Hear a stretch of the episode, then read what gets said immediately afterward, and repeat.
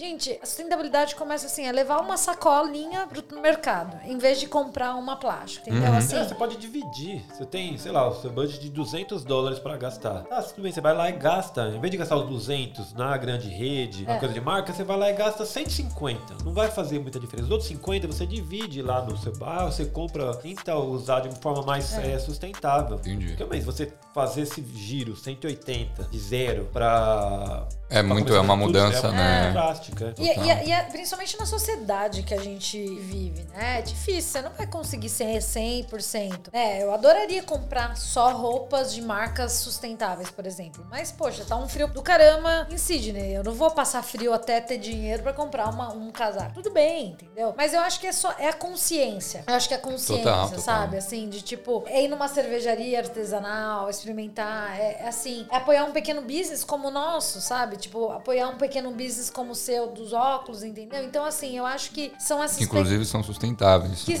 exatamente, que inclusive são sustentáveis.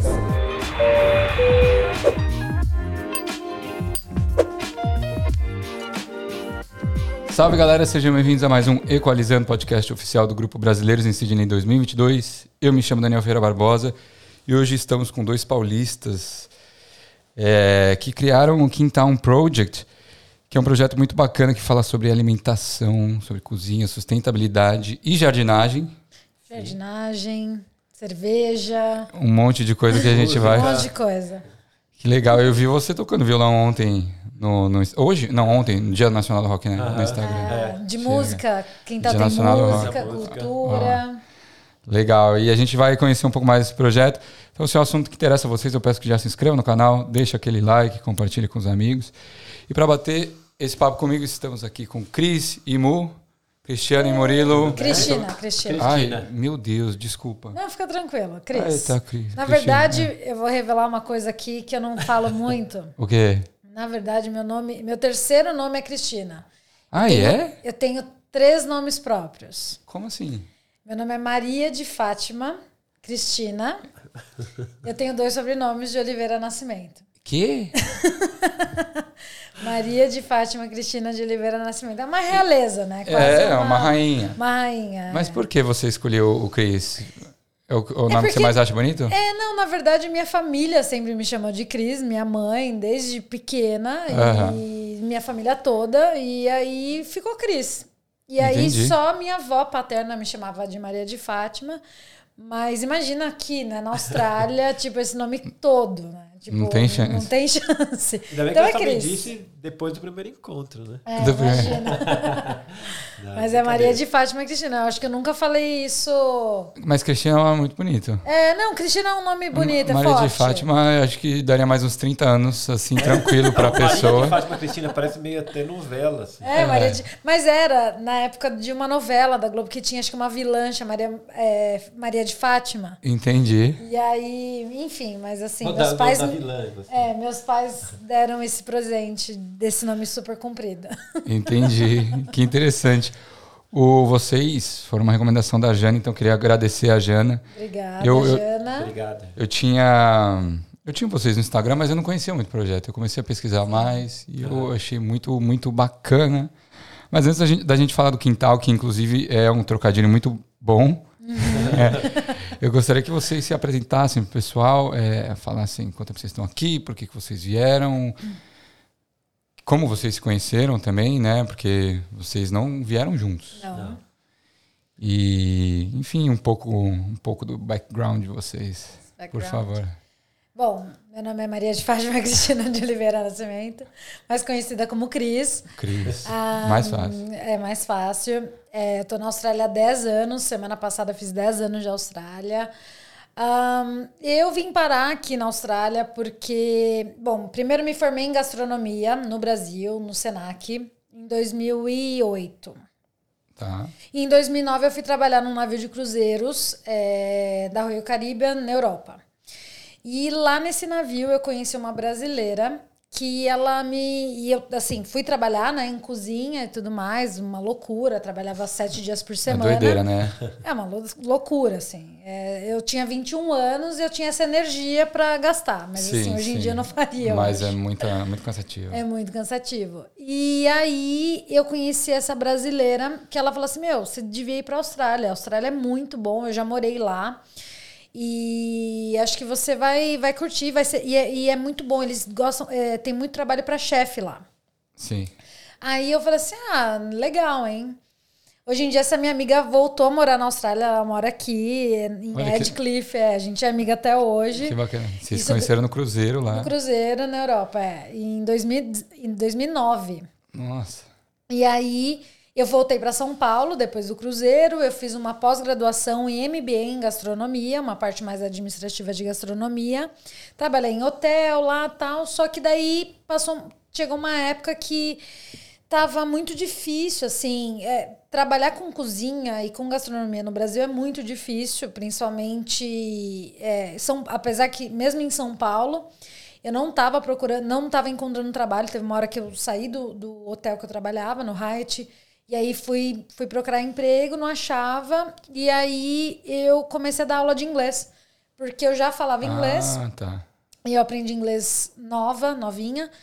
E aí eu comecei a dar aula de inglês, só que eu, eu gosto muito de viajar, gosto muito de, de, de fazer muitas coisas, assim, de. de eu, eu, eu, sou daquelas pessoas que. Não eu gosto, quieto. É, eu gosto de mudança. As pessoas. Não, tem pessoas que não gostam de Mais mudança. estabilidade, É, você é o Eu oposto. gosto de mudança. Entendi. E aí eu já estava dois anos e meio em São Paulo, dois anos em São Paulo, e eu falei assim, meu, acho que eu quero viajar de novo, assim, quero fazer alguma coisa.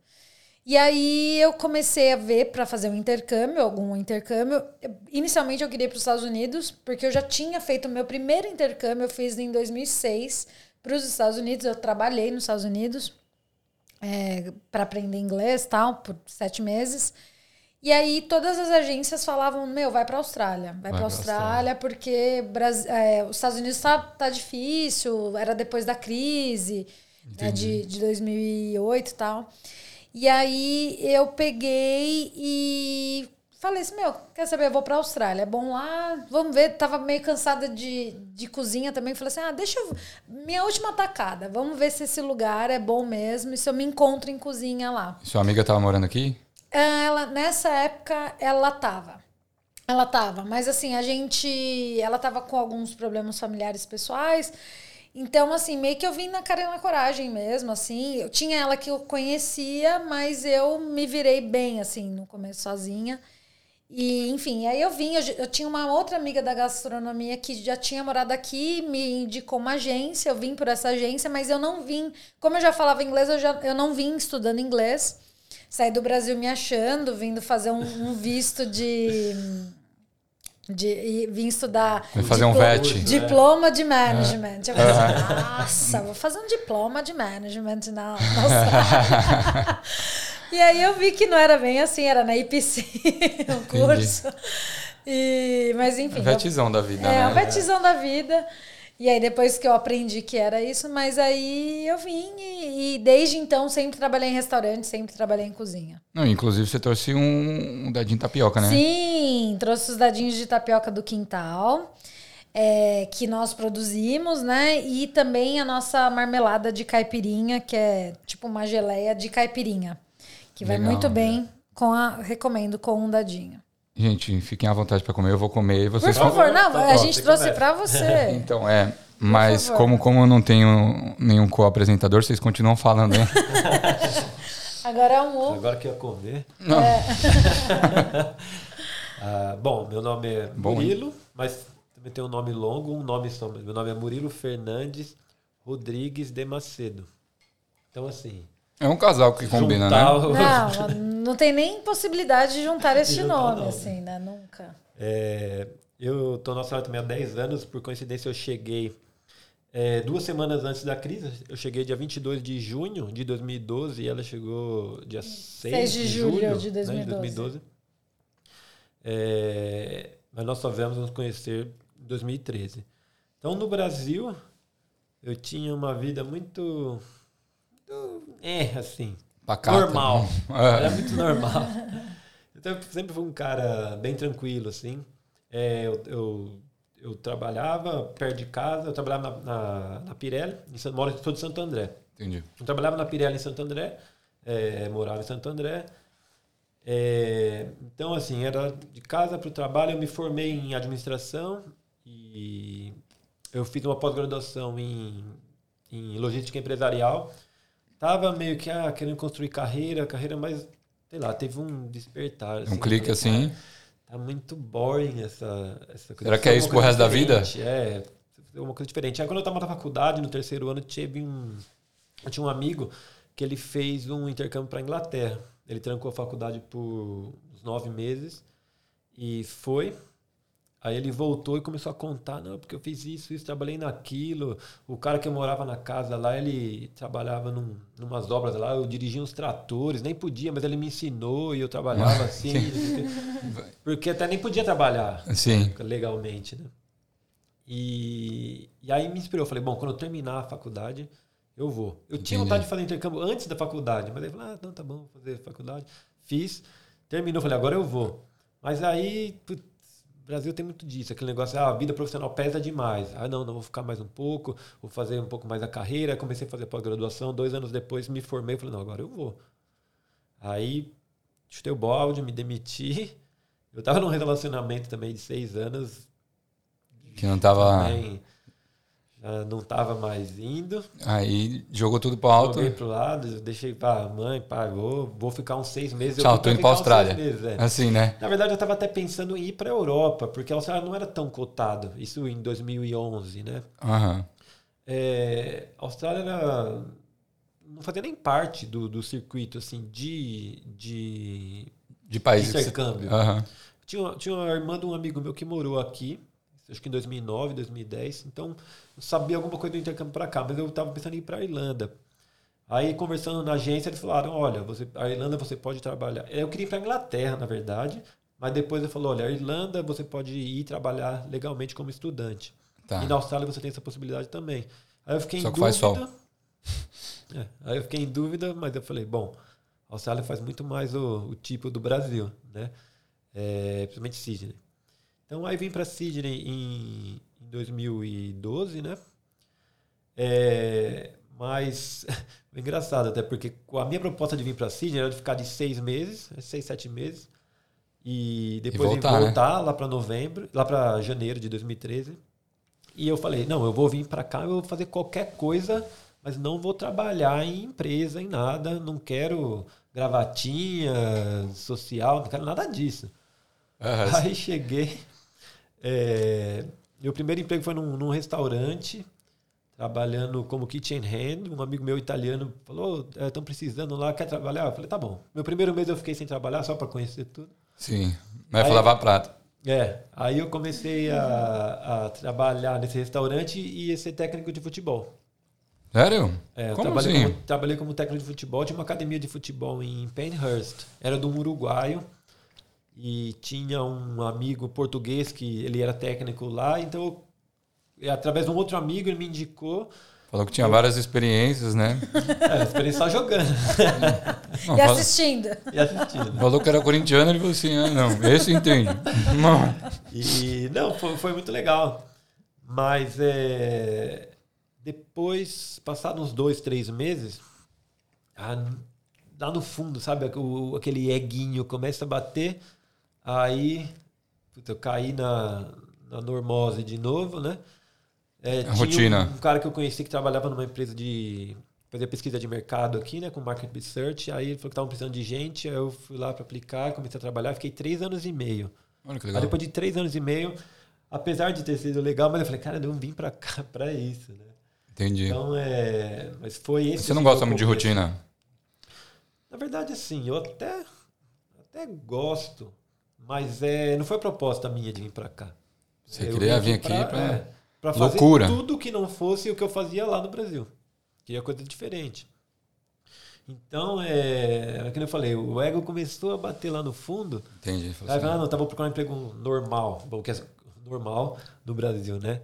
Sim. Porque esse, esse tipo de. Esse conceito, né? esse de conceito, subemprego que, é. que a gente É. tem. É. É. Então, depois desses três anos e meio trabalhando lá, que eu falei, bom, quer saber? Aí quando eu saí dessa empresa, aí eu falei, não, aí eu fui trabalhar na obra, aí eu fui trabalhar, no, trabalhei no açougue, trabalhei um ano, e- um ano quase no açougue. É, era uma distribuidora de carne e açougue, né?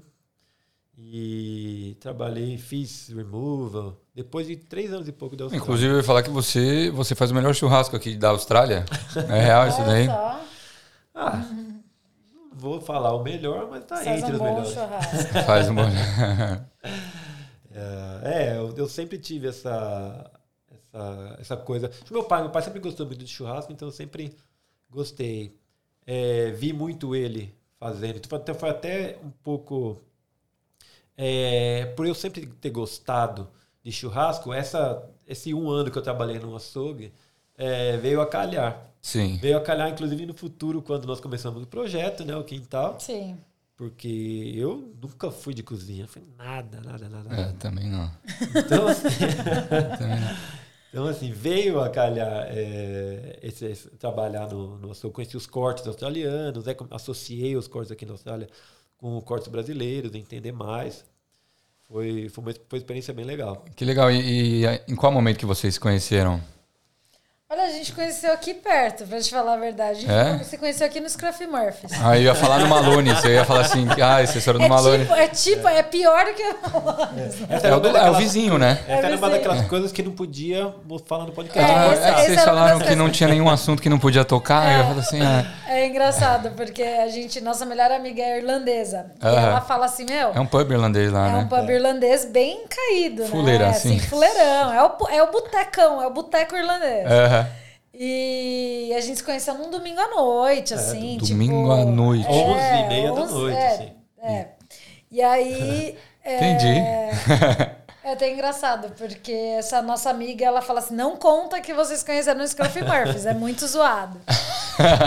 Mas a gente se conheceu nesse pub e foi engraçado, porque eu e o Murilo, a gente já teve, assim, porque quando eu cheguei em Sydney, eu comecei a namorar um menino japonês do Japão, e ele e o Murilo... Ainda bem. É, Né, porque Você tem os podia ser brasileiro também, né? Eu tô Mas é ligado. um japonês do Japão. Aham. E aí eles, ele e o Murilo estudavam na mesma escola.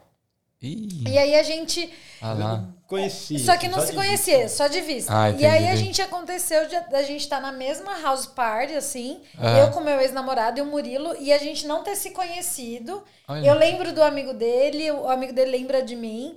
Depois, uma outra situação também que a gente tava, tipo, no mesmo grupinho, mas eu, eu tava com meu ex-namorado e o Murilo tava. Aham. E a gente tá em fotos, eu tô em fotos de amigas Na mesma dele. foto, mas nem trocavam ideia. É, e não aí. na mesma foto, mas na foto do, da, de uma amiga minha, É, Sim. no mesmo lugar. Da galera do, da Eu House Party. lembrava É. dela, assim. E aí eu fui pra Ásia. Eu, esse, na verdade, esse menino terminou comigo e eu fiquei muito arrasada. E aí eu fui pra Ásia, fui fazer dois meses, assim, meio sabático, assim. Nossa, fui, achei que você ia buscar ele lá. Ele tinha voltado, pra, tinha voltado Não, pro foi- Japão, você foi buscar. Fui pra, pra Tailândia, viajei os Dois meses lá. viajando. É, de ônibus. Que da Fiz de hora. ônibus, assim, comecei em Bali, depois voei pra Tailândia, aí fiz Tailândia inteira, aí cruzei pro Laos, é, do Laos pro, pro Vietnã, que foi a viagem mais longa da minha vida, fiquei 28 horas num ônibus, Sério? do Laos pro Vietnã, Meu Deus. e Vietnã pro Camboja. E aí eu voltei pra Sydney. Que e bacana. aí foi muito legal, assim, essa viagem, voltei... Você foi sozinha? Eu fui com uma amiga por 15 dias, depois eu fiz so- tudo sozinha. Que incrível. Foi bem legal, assim, fiz de trem alguns pontos e de ônibus. E bem mochilão mesmo, aquele bem roots, assim. Você E curte aí- umas trip assim? Ah, eu, eu sou bem aventureira, assim, eu gosto. Não, não, não sou... O Murilo até às vezes me zoa, tipo assim, pra trilha, essas coisas, eu sou meio lerda. Ah, Mas eu curto, assim, eu, eu gosto Mas vai no tipo- seu tempo, assim, É, não, é. tipo, eu sou meio topa tudo, assim. Ah, beleza, É. vamos, vamos. É, não tem tempo ruim. É, não tenho tempo Ah, ruim. legal, legal. entendeu? É, não tenho tempo ruim. E aí eu voltei, eu tava livre, leve solta, né? Da Ásia, dois meses de Ásia, tava assim, né? Tipo. Uhum. E aí tava curtindo, fui no pub, nem conhe... acabei ficando lá com umas pessoas que eu nem conhecia, assim.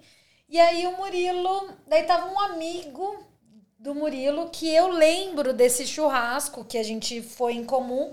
E aí eu comecei a conversar com ele, com esse amigo dele, e aí eu vi o Murilo de canto, assim, e a gente começou a conversar, conversar, conversa, É conversa, o vai. último drink. assim. É o último drink, esse que- último drink durou até 5 horas da manhã, assim. Era saideira, né? Era Saideira saideira.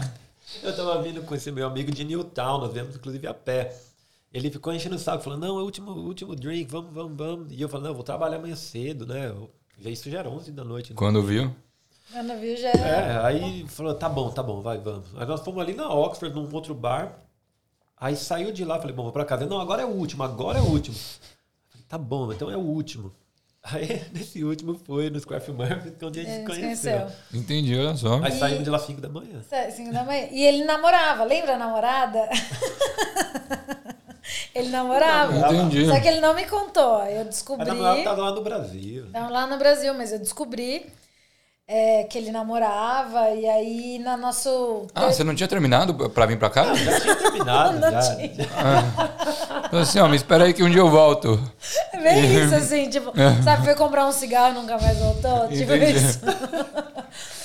e aí. Não era oficial, assim, é, o término, mas já tinha terminado. Ah, mas namoro à distância, né? É mais ou menos assim, né? Eu, eu, É bom pros quatro. É que na verdade eu tentei. Foi, foi uma das coisas que eu joguei pro alto, porque eu, eu sempre fui muito tranquilo quanto a relacionamento. Assim, e eu então tentei terminar algumas vezes, mas eu não, eu não consigo. Ela não, não de- não deixava, vamos dizer assim. Né? E Entendi. eu, pra não ter dor de cabeça, eu falei, ah, então tá bom, então tá namorando. Vou pra Austrália aí, ó. É. Tipo Ela não, assim. aí eu falar, tá bom, então tá namorando. É, falha minha, né? Erro meu, eu devia ter tipo, colocado um ponto final. Acabou se estendendo até que essa fuga pra Austrália aqui foi bem conivente, né? Bom, o cara foi pra Austrália. Aí eu falei, bom, pensando, então terminou. Então acabou, né? Então acabou, né? dele. Aí quando foi visitar a família lá, tava lá no aeroporto esperando. Não, mas eu foi até engraçado, porque eu descobri, né, que ele que ele tinha namorada porque fiquei stalkeando ele. E eu que fui atrás do menino, porque ele, ele pegou meu número de telefone ele não entrou em contato comigo. Ele Olha não me mandou mensagem, meu, meu celular tinha acabado a bateria. Mas eu tá achei ele no, né? Se no- fez de difícil, né? eu achei ele joguinhos. no, no Facebook e eu mandei mensagem. Olha só, eu gosto de mulher assim, com É, atitude. né? Tipo. E aí, quando eu descobri que ele tinha namorada, a gente. Nosso terceiro encontro, a gente fez uma trip pra Blue Mountains. Ih, E aí a gente. Pub, bebe uma aqui, eu peguei e virei pra ele assim, eu sei que você tem namorado, você acha que eu sou...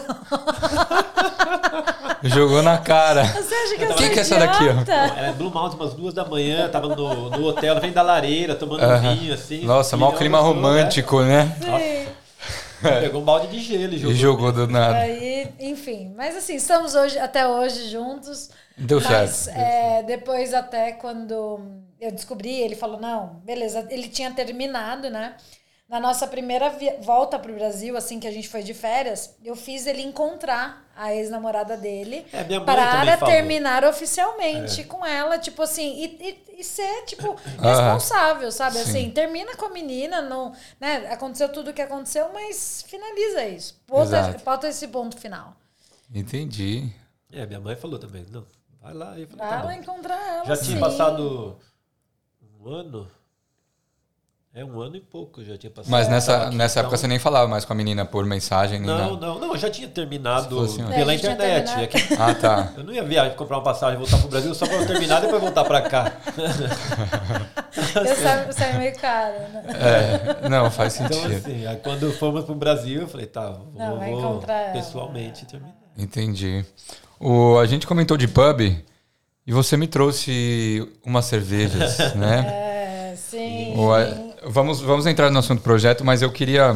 Mas que faz a cerveja É que faz assim, parte do projeto. A cerveja faz parte do projeto, Sim. mas é que eu, que eu tô com a boca seca também, Eu né? também, ah, poxa, sexta-feira. Trabalhando pra Sexta-feira, caramba. né? São Paulo classificado. São Paulo classificado. Eu não, eu não, não Corinthians torço. O Corinthians também tá classificado, né? Talvez a gente se pegue nas quartas. Verdade. Vamos ver qual que vai ser o sorteio agora. Essa é uma apela. Mas esse é um problema do Daniel do futuro, porque eu não sei se eu vou estar comemorando no- nos- nas próximas fases. Então vamos comemorar agora. Então, conta o, o Mu, ele, ele produz a própria cerveja, né? É, qual, tem duas aqui, né? Então, qual que é a diferença entre elas? É, e a gente depois entra no como, como você faz. Aham, então, eu trouxe é, dois tipos de cerveja, uma é uma Pale Ale e outra é uma Stout. Tá? É, Stout é uma cerveja escura, então mais pro frio. É Mais uma encorpada? cerveja mais, mais encorpada, mais reconfortante, tem um sabor mais forte. É, o teor alcoólico é mais forte também. Vou nela. É, o, a Pale Ale normalmente é uma cerveja all around, você pode beber. Mais doce, geralmente, né? Não, Ah, não necessariamente? a Stout, a Stout, comparando as duas, a Stout é mais doce. Ah, é? É, mas a, a Pale Ale australiana, ela tende a ser um pouco mais frutada do que a Pale Ale americana, por Entendi. exemplo. A americana ela é mais bitter, mais é, amarga. É, então, vai perceber até no, no sabor da, da Pale Ale, ela tem um pouco mais é, frutada. Então, depende também dos hops, dos lúpulos né, que você utiliza. Ele traz um pouco mais de cítrico, mais... É, de mais, mais Sabores fruity, diferentes é. assim. Não liga não, porque quando eu tô falando de cerveja, tudo que eu aprendi de cerveja eu aprendi em inglês. Então é até engraçado, porque Fala eu muito. converso com os amigos, converso com minha família, vou falar sobre cerveja, é uma mistura de, de É. termos em inglês e português que... O Murilo mistura mais, assim, bastante. É, ah, 10 anos também, é, né? 10 anos de, de Austrália. O... Ah, e qual que vocês Eu- querem? Ah, Acho que a se você for tomar as duas, é. começa com a Play, Vamos com a Pale Ale, porque o Pale sabor é menos marcante. Ah, tá. Se você começar com a Stout, quando você for tomar a Pale depois, é, você não vai sentir todo o- Ah, o- todas as notas dela. É, vamos Faz sentido, então. Porque a stout, essa Stout é brand é new, Brand assim, new, ele aham. acabou de, de... Essa daqui você já faz antes, há mais tempo, então. Isso, essa é uma, essa é uma receita Esse que eu já tipo é. aperfeiçoei já é, há um tempo já. Eu, eu tô feliz em saber que eu sou o primeiro aqui a experimentar a cerveja. Sim, Depois de vocês. sim, sim, sim. Nem nossos amigos experimentaram ainda essas. É, Ah, é? Tô lisonjeado aqui. Você está... Tô me sentindo Super. mega importante. E a- essa Stout é a primeira vez que o Mu faz. Não sei se você gosta de café. Eu amo café. Eu tomo café todo dia. Ah, então é café com cacau. A gente até chamou de moca. Ah, que legal. O... Falando nisso, va- vamos, vamos falar do Quintal. Como é que surgiu o projeto? É, por que Quintal? Qual que é o objetivo de vocês? Né? Então, vocês se conheceram e começaram a namorar. Sim. Sim. E aí, o que, Nove que, anos que, que aconteceu? Nove anos atrás. É. E, e aí, o que, que, que aconteceu? É, eu, assim, pós. Depois que a gente se conheceu, a gente. Cheers aqui. Cheers. Cheers. Saúde. É, depois que a gente. Tá boa? Pegou os hops bem É. que eu botei. Depois que a gente se conheceu, eu comecei a trabalhar num restaurante, num café brasileiro aqui muito conhecido, né? Que é o Ovo Café. E, e lá eu consegui, né? é, através do Ovo eu consegui, foi sponsorada e tudo mais, e consegui é, a residência. Mas um pouco antes de conseguir a residência, a gente foi de férias para o Brasil, que foi inclusive a nossa última vez que a gente foi para o Brasil, que já faz quase cinco anos que a gente não vai. Nossa, eu também. Você também é? Não. Abril de janeiro de 2018, a última vez que eu fui. É, a gente foi em- voltou em novembro de 2017. É, é, a gente tá nesse, nessa fase aí. Sim. E aí a gente. Eu, assim, quando a gente foi de férias, a gente foi para uma viagem bem curtinha, que uma minha melhor amiga no Brasil ia casar. E aí, por coincidência, tá rolando um congresso de gastronomia na mesma época. E eu falei assim, cara, eu vou aproveitar essa oportunidade para ir nesse congresso, né? E ter umas inspirações e tal. E aí, lá nesse congresso, assim, foi um boom. Tipo, tinha vários chefes conhecidos. Inclusive, um chefe que é um dos judges aqui do Masterchef Austrália, o Jackson Frillo, que é super conhecido aqui. Ele tava lá em São Paulo falando de gastronomia aborígene. Sério? Isso, imagina assim, a gente falou assim, não, peraí, eu tô na Austrália, nunca, tipo, nem procurei saber sobre gastronomia abor- aborígene, né? E aí eu voltei, assim, a gente voltou muito mexido. E aí, uma das coisas que aconteceu nessa viagem também, eu passei uma tarde com uma chefe que eu conhecia, que ela fez faculdade na mesma época que eu, e ela ficou meio conhecida assim. Ela tinha um, ela teve um restaurante e tal, e ela teve uma fábrica de geleias e antipastos. E eu queria sempre quis aprender para ter a minha própria linha um dia. E aí eu passei a, uma tarde com ela e acabei que assim, a última coisa que eu aprendi foi geleia. Na verdade, a gente passou a tarde toda ela me, me, me ensinando a construir sabor de comida através de temperos. Tá. E aí ela falou uma coisa para mim que não me saiu da cabeça. Ela falou assim, Cris, é, eu acho que a gastronomia vai mudar muito, assim. É, os restaurantes hoje, manter um restaurante é muito caro.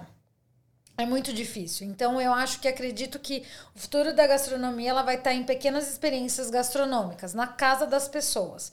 Então assim, essa chefe ela tinha deixado um restaurante para alugar uma casa em São Paulo e ela começou a receber pessoas na casa dela. Entendi.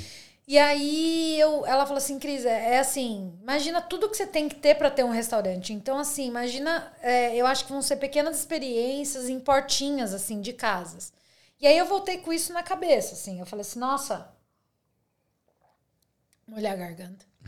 é, molhar as palavras. Molhar né? o bico. É. É, e aí é, ela falou assim: olha, eu acho que. E aí eu fiquei com aquilo na cabeça e tal. E eu voltei, assim, a gente. Eu, eu falava pro Murilo assim: nossa, amor, imagina. Imagina que legal, a gente recebe as pessoas na nossa casa, a gente conversa cara a cara com, com o cliente.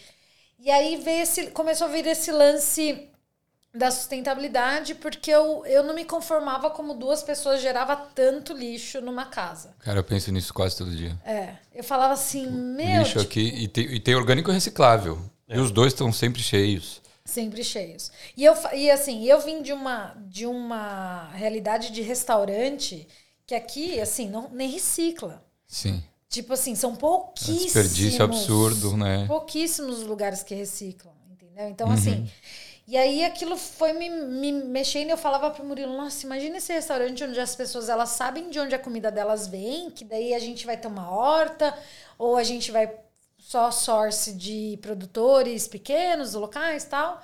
E elas sabem para onde a comida delas está tá indo, porque a gente vai compostar, não sei o quê. E a gente ficou com essas ideias.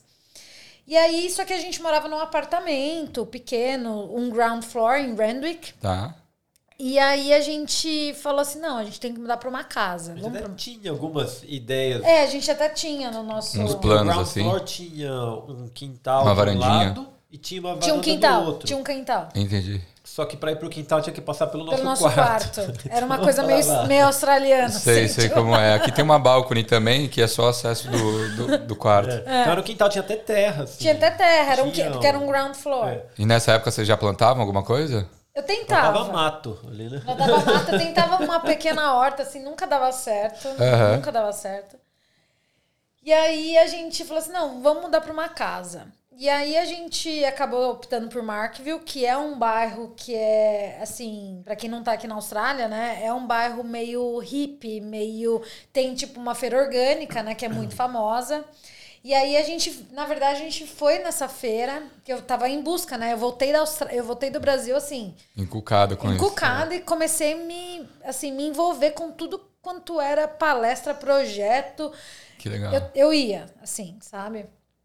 E aí eu, a gente foi na feira de Markville e a gente é, é um outro Austrália, assim. Você que mora aqui na City, né? Tipo assim, você vai pra Markville num domingo, é outro, é outro Onde é que lugar. eu tô, né? Uhum. Outro lugar. Galera andando de descalço. E nem é longe. E nem é, é longe. Não, é aqui do lado. E aí, não sei se você já foi na feira de não, Markville. Nunca fui. Ah, vai, vai ter que vir para conhecer nunca a feira. É, é, é semanalmente essa feira? Todo, todo domingo. Todo ah, domingo. Entendi. Tem música. Eu já cheguei a vender os meus óculos em algumas feiras, mas é... Bondi Market, Kirribilli, é, eu tava pensando no de Manly também. Sim, sim. sim. É, Markville não tem. Assim, tem algumas. É, tem é mais, mais para alimento? Uhum. Tem mais comida hoje em dia. Antes do Covid tinha. Meio que um vegan market, assim, só que menor, talvez. Ah, tem, tem bastante coisa, tem bastante. É... Tem, mas eles têm, tem aquela loja que vende. É, tem massagem, tem uma loja que vende livros. É, tem cabeleireira. Tem cabeleireira. Olha é. que, que, legal. É, é bem. E é bem familiar, né? O ambiente. Bem a galera da área, assim, do, do Inner West. Local lá. E aí a gente foi nessa feira, a gente se olhou assim, meu. Inclusive numa, na banca de ah, livros. É, essa é muito engraçada. Tava andando, aí tava vendo os livros lá, e aí peguei na mão o livro tá escrito Markville Backyards. Backyards. Eu falei assim, nossa. é que porque a gente já tinha essa ideia do quintal. O quintal, ele já era uma coisa assim, desde o começo a gente falou assim, nossa, vamos receber as pessoas no quintal. Uhum. E aí, por isso que é, tem o- Esse trocadilho, esse né? trocadilho com o nome. E aí a gente foi, e aí acabou que a gente procurou uma casa, aí a, a gente fez algumas inspeções e a gente foi nessa casa que a gente mora hoje. A gente entrou na casa, assim, lotada a inspeção. Eu falei assim, nossa, olha essa Qual é a- casa. Mas um achava pouco- que nem ia pegar. Ah, não, é. Eu falei assim, não, a gente Qual a nunca vai chance, ser né? selecionado. E aí a gente juntou com um casal de amigos nossos e a gente foi selecionado. Ah, pra fazer a aplicação Pra junto? aplicar, é, pra aplicar, porque esses amigos, pra, pra enriquecer né, a aplicação e tal. E aí a gente mora lá desde então. Já, já tiveram pessoas que moraram lá com É, a eles gente. moraram com a gente Ah, no, ah, no tá, começo. entendi. É, hoje mora Hoje só vocês, dois. Depois é. ele- eles saíram. É, hoje é o quintal, assim, tomou conta da casa. É, e- mas a partir do momento que vocês alugaram a casa, virou um projeto e vocês começaram já a plantar os alimentos? Então, nós alugamos a casa para poder rodar, rodar o projeto. Ah, entendi. então já tinha um, um planejamento. foi tudo, É, mas eu ainda ideia. era sponsorada. Então Entendi. era muito assim, no comecinho do quintal, a gente fazia coisa para amigos. Então assim, ah, Recebia é uma galera em casa. É, ah, é aniver... na verdade o primeiro evento do quintal foi tipo um open house que a gente fez uma consultoria, a gente contratou uma empresa para fazer uma consultoria de business. E aí eles falaram assim, ó, faz um open house na sua casa, finge que é um, tipo assim, usa que é um open house, mas Sim. aí tipo já treina, Pra já, testar. já testa. E aí foi uma feijoada. Fez uma feijuca lá pra galera. É. E aí, assim, eu fiquei, sei lá, até 6 horas da manhã fazendo, tipo assim, sabe? Sério? Peguei, peguei uma panela emprestada, não tinha nem panela, né? Sim, sim, sim. E aí cobrei, tipo, um valor super simbólico. Simbólico da galera. Chamei uma, uma amiga que, tipo, tirava foto, ó, tira umas fotos pra mim no dia. Aí aluguei umas, uns banho-marias e tal. E, e fizemos a primeira feijoada. E aí a gente, ah, uma amiga ia casar, tinha que fazer hands party. Ah, não, deixa que eu faço pra você, eu organizo. Então a gente Então começou era o point assim. lá dos era eventos. point. Ah, uma amiga vai fazer aniversário. Não, vem no aqui começo que era meio topa tudo por dinheiro. topa tudo por dinheiro. Aham. Faz é, aniversário, faz, faz batizado, faz, faz velório, faz, faz qualquer coisa.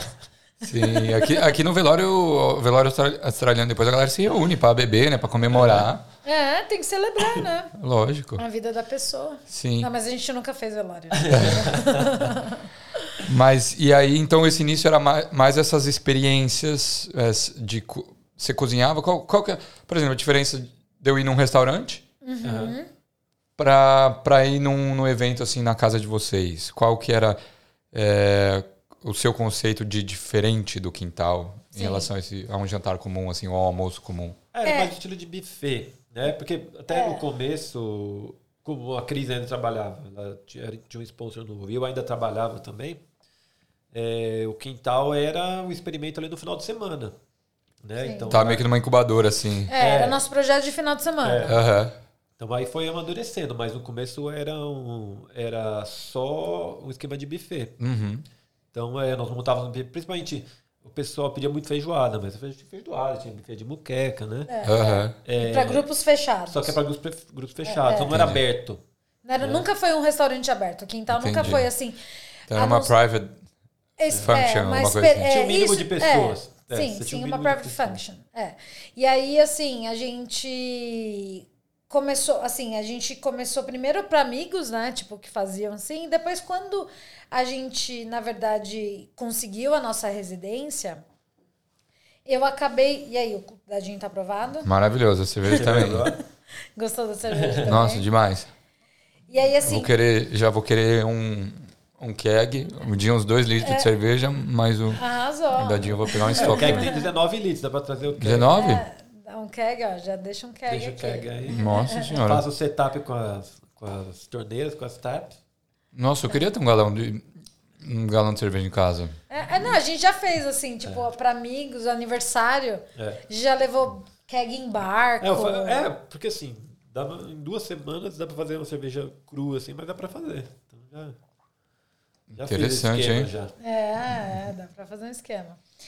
E. ah, É, então a gente recebia os finais de semana e fazia É, esse esquema é, de buffet em casa. É.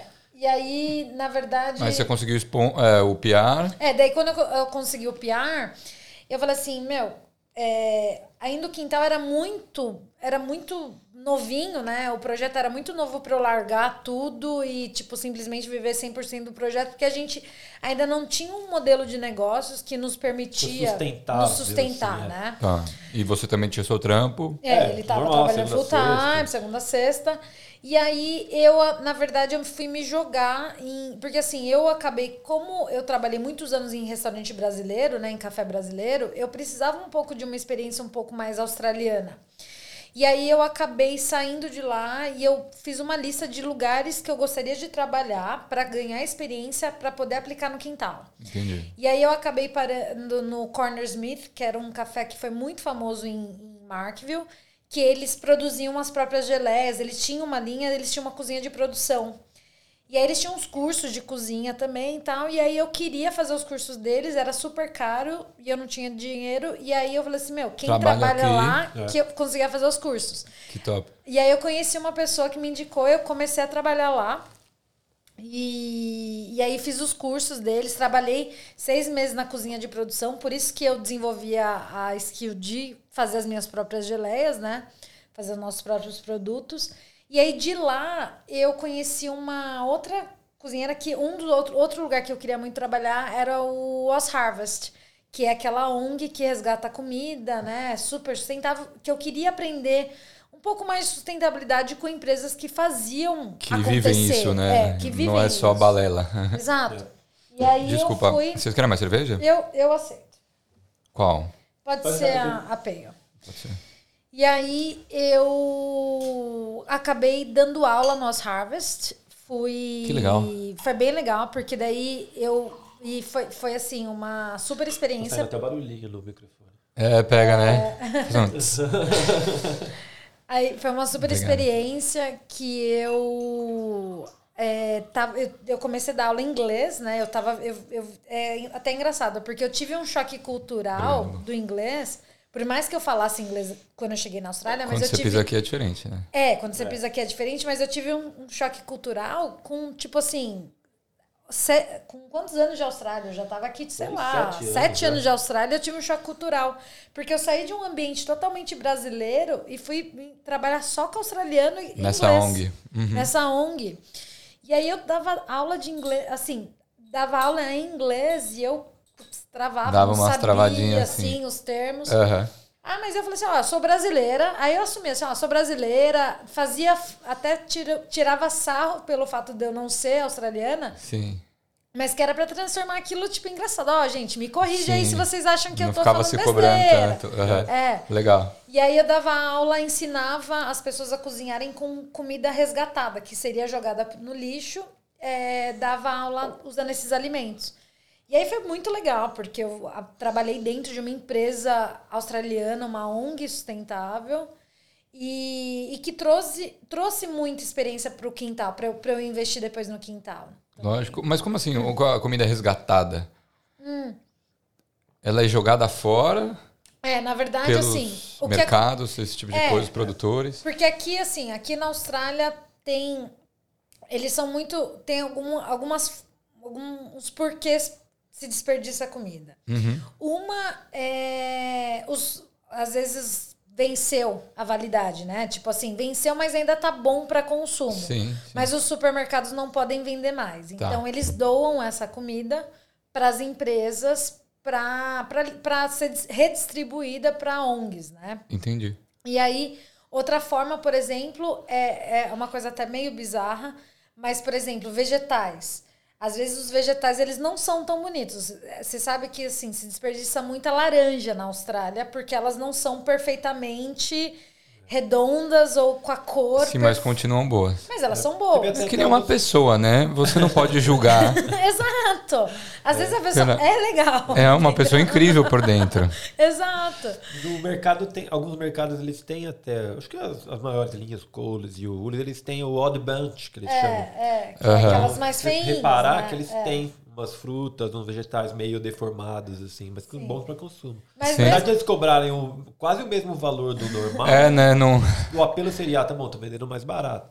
Sim, É, mas. hoje em dia é. é. Mas muito desse alimento seria jogado fora. Então, essas, Entendi. essa, o Oz Harvest, eles re- resgatam essa comida. Para evitar o desperdício. É, por exemplo, durante a pandemia, quando todos os voos foram cancelados, imagina a quantidade de comida que foi é, desperdiçada da. Eu, eu vi porque eu tava lá dentro da Oz Harvest, quando veio a pandemia. Eu fiquei trabalhando seis meses no Oz Harvest, porque não tinha evento pra gente, Sim. né? E aí eu, a gente recebia coisas do business, do first class, da, da Quantas. Só que assim, as marcas mais, tipo assim, incríveis. E Sim, eram sim. comidas que, se não fosse doada para essas ONGs, ia pro lixo. Entendi. E é muito louco, assim, o que a gente recebia de doação. Uma vez a gente recebeu um- uma doação de oito pallets. Imagina, tipo, sei lá, quanto, quantos produtos tem num pallet. Sim, sim. De Ferreiro Rocher. Mano. É, Sério? é. Tipo, sabe aquela caixa que, aquela caixa que vem todos, 20. assim, 20, É. que tem aquele de coco, aquele outro. Nossa, aquele é o mais. Oh, meu Deus. Não, eu levei caixas É. e caixas. Messina, o sorvete. Nossa, medicina é bom demais. A gente recebeu muita. Eu, nossa, a gente. É assim, porque era tanta coisa que eles recebiam Sim. que até os funcionários levavam para casa, assim, Sim, porque sim, não sim. tem. Tipo assim, a Austrália é tão rica. É, é bizarro isso, assim. É tão rica que não tem nem como É, tem distribuir mais direito. do que. Do fome. que gente. É, do que fome. Sim, sim. Que legal essa experiência. E aí, a partir de qual momento que vocês é, falam assim, não, acho que está na hora da, da gente investir só no projeto, sair do nosso trabalho. Você pegou essa experiência na ONG, você tinha seu trampo, em qual momento vocês falaram assim, não, vamos focar só na, no quintal? Então, em dois, foi, quintal foi 2018, as, as experiências né, com os amigos e aos finais de semana. Aí, ao longo de 2019, é, também foi meio que seguindo assim. eu tava nós tava trabalhando, é. é. 2019 a gente É. pegou a residência. Pegamos a residência e foi eu tomando corpo. comecei a trabalhar, tipo, nessas ONGs, nesses lugares É. pra pegar a experiência. Aí virou 2020, É, pandemia. 2020. É, não, mas 2020 a gente tava começando a fazer uns eventos e. É, mas ainda não, não, não era assim o quintal. Tá. É, O- tava se foi, foi formando quando, foi- ainda. na verdade, foi durante os primeiros meses de 2020, né? Aquele negócio de pandemia veio tudo. É, como estava começando a dar certo o quintal, aí o que aconteceu? Eu, eu já tinha. Estava uns quase uns dois anos sem, sem tirar férias no trabalho. E aí nós falamos, bom, Ah. a empresa estava até forçando. Eu trabalhava- eu trabalhei cinco anos na Canon. Depois o Eguinho bateu de novo lá, né? Eu trabalhei um ano no Aham. Butcher Shop. Aí, fui, aí eu trabalhei cinco anos na Canon. E eu já estava uns dois anos sem férias. Aí eu falei, bom, negociei com eles de tirar um dia por semana. Aí eu fiquei tirando as sextas. Off. Então eu trabalhava de segunda a quinta, sexta, sábado e domingo, quintal. A, a Cris tava, tava como era Na verdade, casual. a gente era quintal assim, mas na nossa casa. Aí que nasceu É. a nossa horta, aí que É. ele aperfeiçoou Que a foi durante a cerveja. pandemia, então que foi- Foi durante a pandemia. Ah, Foi você isso. foi estudando sobre o assunto. É, foi, fui tirando um dia off na semana. Então, assim, o quintal foi tomando mais corpo.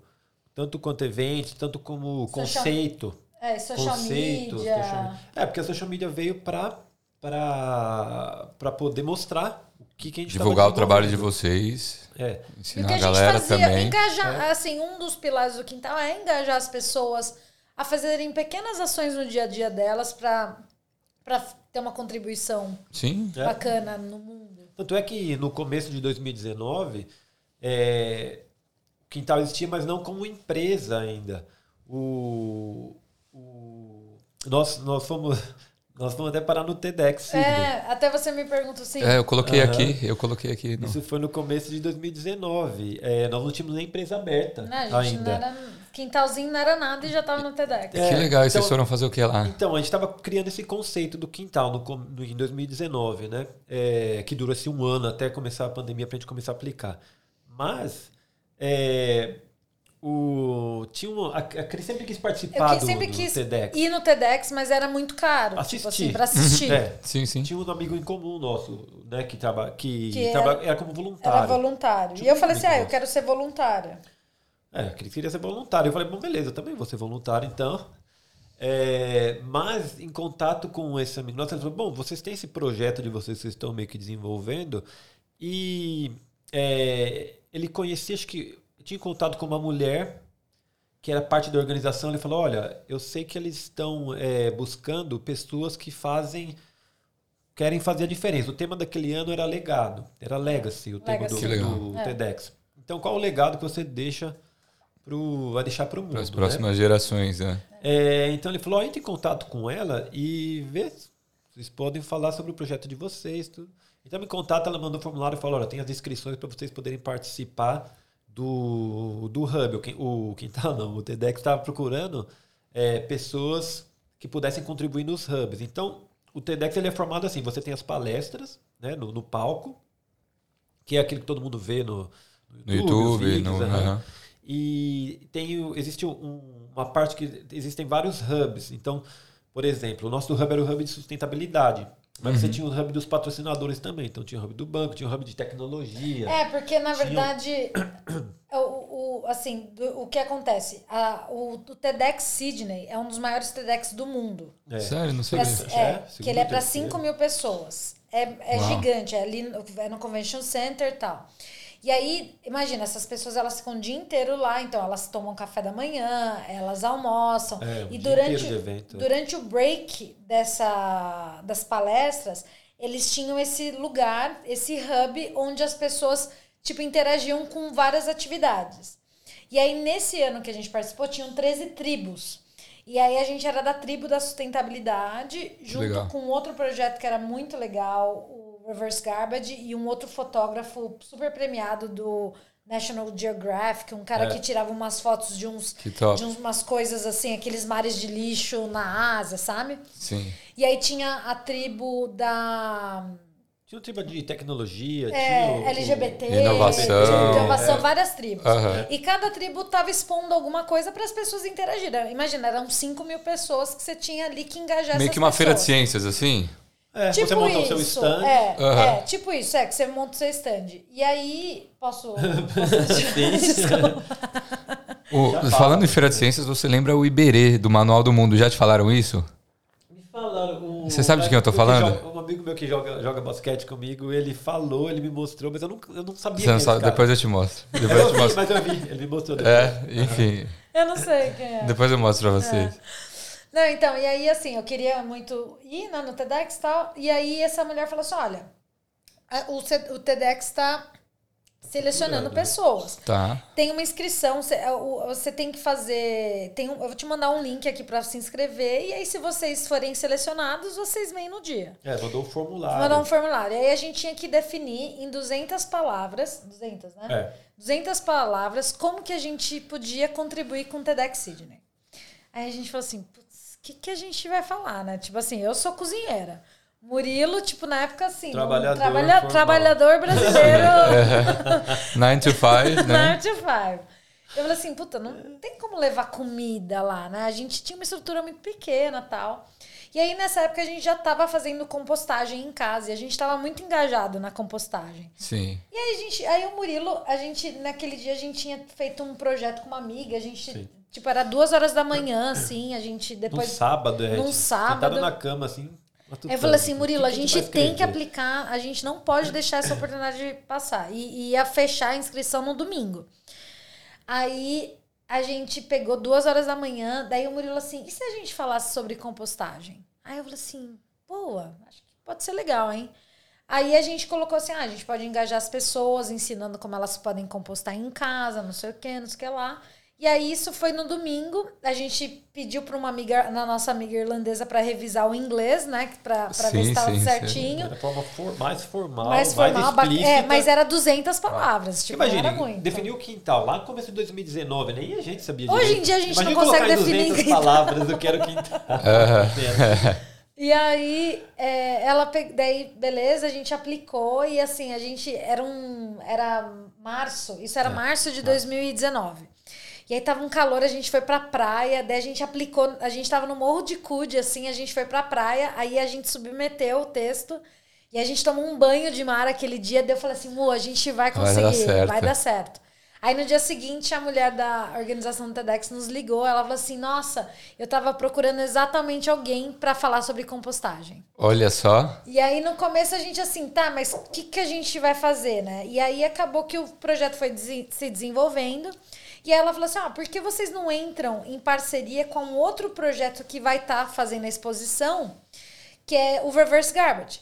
E o Reverse Garbage era atrás da nossa casa. atrás de casa, pular Era atrás da cerca. nossa Sério? casa. É. E aí o que a gente fez? O Reverse Garbage é uma ONG que tem em Markville há mais de 40 anos, que eles recebem um monte, por exemplo, ah, você tem um monte de coisa aqui, copo, umas coisas que você não quer jogar no lixo, mas também não quer doar, você queria quer se livrar, mas não sabe como fazer. Tá. Aí você leva no reverse garbage, eles tipo assim, Aí, por exemplo, pra, o, o que para você não tem utilidade, para eles, para mim, às vezes eu vou lá, e, e vai ter utilidade para mim. Então eles têm essa loja. É um galpão. É um galpão Você que acha tem- desde um alfinete até aqueles banners de. Da, da City of Cine, City of Cine, sabe? Tipo, Sério? Desde tem de manequim, tudo, pedaço manequim. de madeira, guarda-roupa, mu- móveis. é, muito artista vai lá porque tem umas coisas bem random, assim. E aí, a nossa partnership com o Reverse Garbage é que eles. A gente ia construir uma composteira com coisas que seriam jogadas fora. Entendi. Então, a gente. Um tonel, né? Um... É, é. Aí a gente tem um amigo carpinteiro que nos ajudou a construir essas compo- composteiras, o Mu e ele. A gente primeiro foi pesquisar compos- como fazer composteiras, né, caseiras e tal. Sim. E aí a gente foi lá, a gente a parceria com o Versa Gabbard que a gente não tinha que pagar por, com nada, né? Dava o material deles. E aí eles fizeram o stand, aí a gente dividiu o stand com eles, a gente daí assim, foi, foi muito engraçado, assim, foi muito legal, porque a gente pensava assim, nossa, o quintal que não é nada, não é nenhuma empresa. A Nós gente, mandamos até um e-mail acho que para o organizador falou: olha, nós não temos nem ABN. a tudo gente bem? tipo, Não tá- tudo nós não bem. somos a empresa gente não ainda. tinha seguro, a gente não tinha public liability na Sim, época. sim, sim. A gente teve que fazer assim, a gente teve que fazer porque o. TEDx são super, eles são super Alguém rígidos, né? tropeça, cai, bate a É, cabeça. são super Uma rígidos. composteira ali. Mas aí a gente, a gente tem uma designer que des- desenvolveu o nosso logo e ela é uma super parceira. A gente falou assim: olha, a gente tem que fazer um painel explicativo para as pessoas que a gente vai estar falando de compostagem. E aí a gente fez um painel e a É, tipo um gente. infográfico. Um infográfico explicativo. E aí foi muito legal, porque a gente tava lá, e aí até, até hoje a, a gente tem uma fotógrafa que tira todas as fotos do quintal, que é a Catarina Rangel, e a gente conheceu ela lá no TEDx, ela era uma das fotógrafas no TEDx. E aí eu lembro até hoje que ela falando assim, que ela fala assim, ah, vocês são brasileiros? A gente falou assim, ah, somos brasileiros. Falou assim, ah, vocês trabalham para esse quintal? Tipo, que aqui? Eu falei assim, não, a gente é, A gente é, é fundou, nosso a gente quintal. criou. E aí ela foi muito legal, porque dela tirou várias fotos nossas, assim, oficiais do TEDx. que bacana. E aí o nosso site, a nossa logo tava lá no site do TEDx como Parceiro, apoiador, parceiros e tal. Que E aí a gente ganhou um ticket onde a gente pôde assistir as palestras também. Que top. O que ano foi isso? Isso foi 2019. 2019. Então, 2019. Foi lá onde o quintal Foi o último TEDx presencial. É. Agora esse ano vai ter de novo. Esse ano vai ter de novo. anos, é. É, Não era lá que a O gente... que, que, que que é compostagem, então? Vocês falaram tanto de compostagem. Para quem não conhece, o que, que é compostagem? O rei da Como é que compostagem. funciona? É, de onde vocês tiraram? Então é engraçado, porque depois até de, de entrar mais a fundo aqui com o projeto, com o nosso projeto, né? Eu lembro da minha avó lá em Santo André, eu brincando no quintal dela, eu sempre via umas cascas de ovo, umas cascas de batata numa caixinha, assim. Mas eu falei, que, por que a avó fica guardando isso, né? Sim. e então assim, para quem, porque compostagem parece um, um- um mistério, assim, mas é, é muito simples. Então você você imaginar que assim, tudo que é matéria orgânica se decompõe, Perfeito. né? É, as pessoas tendem a associar a compostagem, ah, você precisa ter um espaço, precisa ser num quintal, é, mas até em apartamento. Você tem alguns tipos de, de, de composteiras que você faz, você consegue fazer em apartamento. Então, basicamente, o que, que você faz? Você quebra, break down né, o, o, o matéria orgânica para transformar ela em adubo. Tá. Então, é, é, você tem. Eu não vou entrar muito em detalhe aqui, mas você tem que criar uma composição dentro da sua, do seu recipiente, né, da sua composteira, que seja propício à proliferação desses micróbios, dessas bactérias, né, Uhum. que fazem a quebra da, da matéria orgânica. Então, por exemplo, você tem lá o seu, a sua matéria orgânica, você Uma casca de banana. casca de banana, frutas, é, bagaço de frutas, restos de vegetais que sobraram na cozinha. Você Papel. É, então, no caso é matéria orgânica, É, né? matéria orgânica. Aí você tem a matéria, é, é, a matéria, vamos dizer, matéria orgânica e a matéria, eu até esqueci a nomencla- nomenclatura, mas a gente classifica como brown e green matter. Engraçado, Tá. porque as coisas quando a gente vai aprender É, a inglês, você gente esquece em português. inglês, é. Aham. Então, brown matter é tudo aquilo que é, ele não é a matéria orgânica, ele é, ele é carbono, no caso, para a composteira. Você precisa criar um ambiente onde você tenha carbono, nitrogênio, é, oxigênio, que seja é, para você poder criar esse ambiente para as bactérias poderem viver lá. Então, assim, as bactérias vão ser responsáveis por quebrar, carbo, quebrar o- a matéria a brown matter, quebrar a green, Green matter, matter. e transformar ela em adubo. Então, por exemplo, num apartamento, você não tem terra, né? Mas Exato. você pode criar uma composteira onde é, ela vai absorver, ela vai, na verdade, captar o churume que é gerado por essa decomposição. Tá. E se você tiver, por exemplo, vaso, você pode reaproveitar esse churume. Tem quem venda compost, É, tem vai, quem ser- doe. vai se tornar um super fertilizante natural. Exatamente. E você não Entendi. vai estar gerando lixo.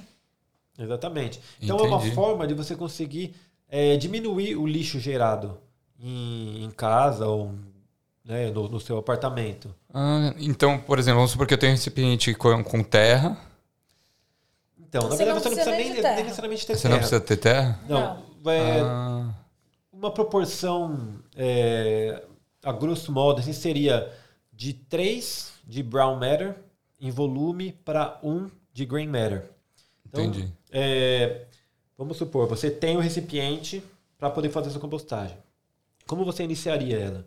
Se você tem um quintal, você pode fazer ela sem o fundo, você vai deixar ela em contato com a terra. Né?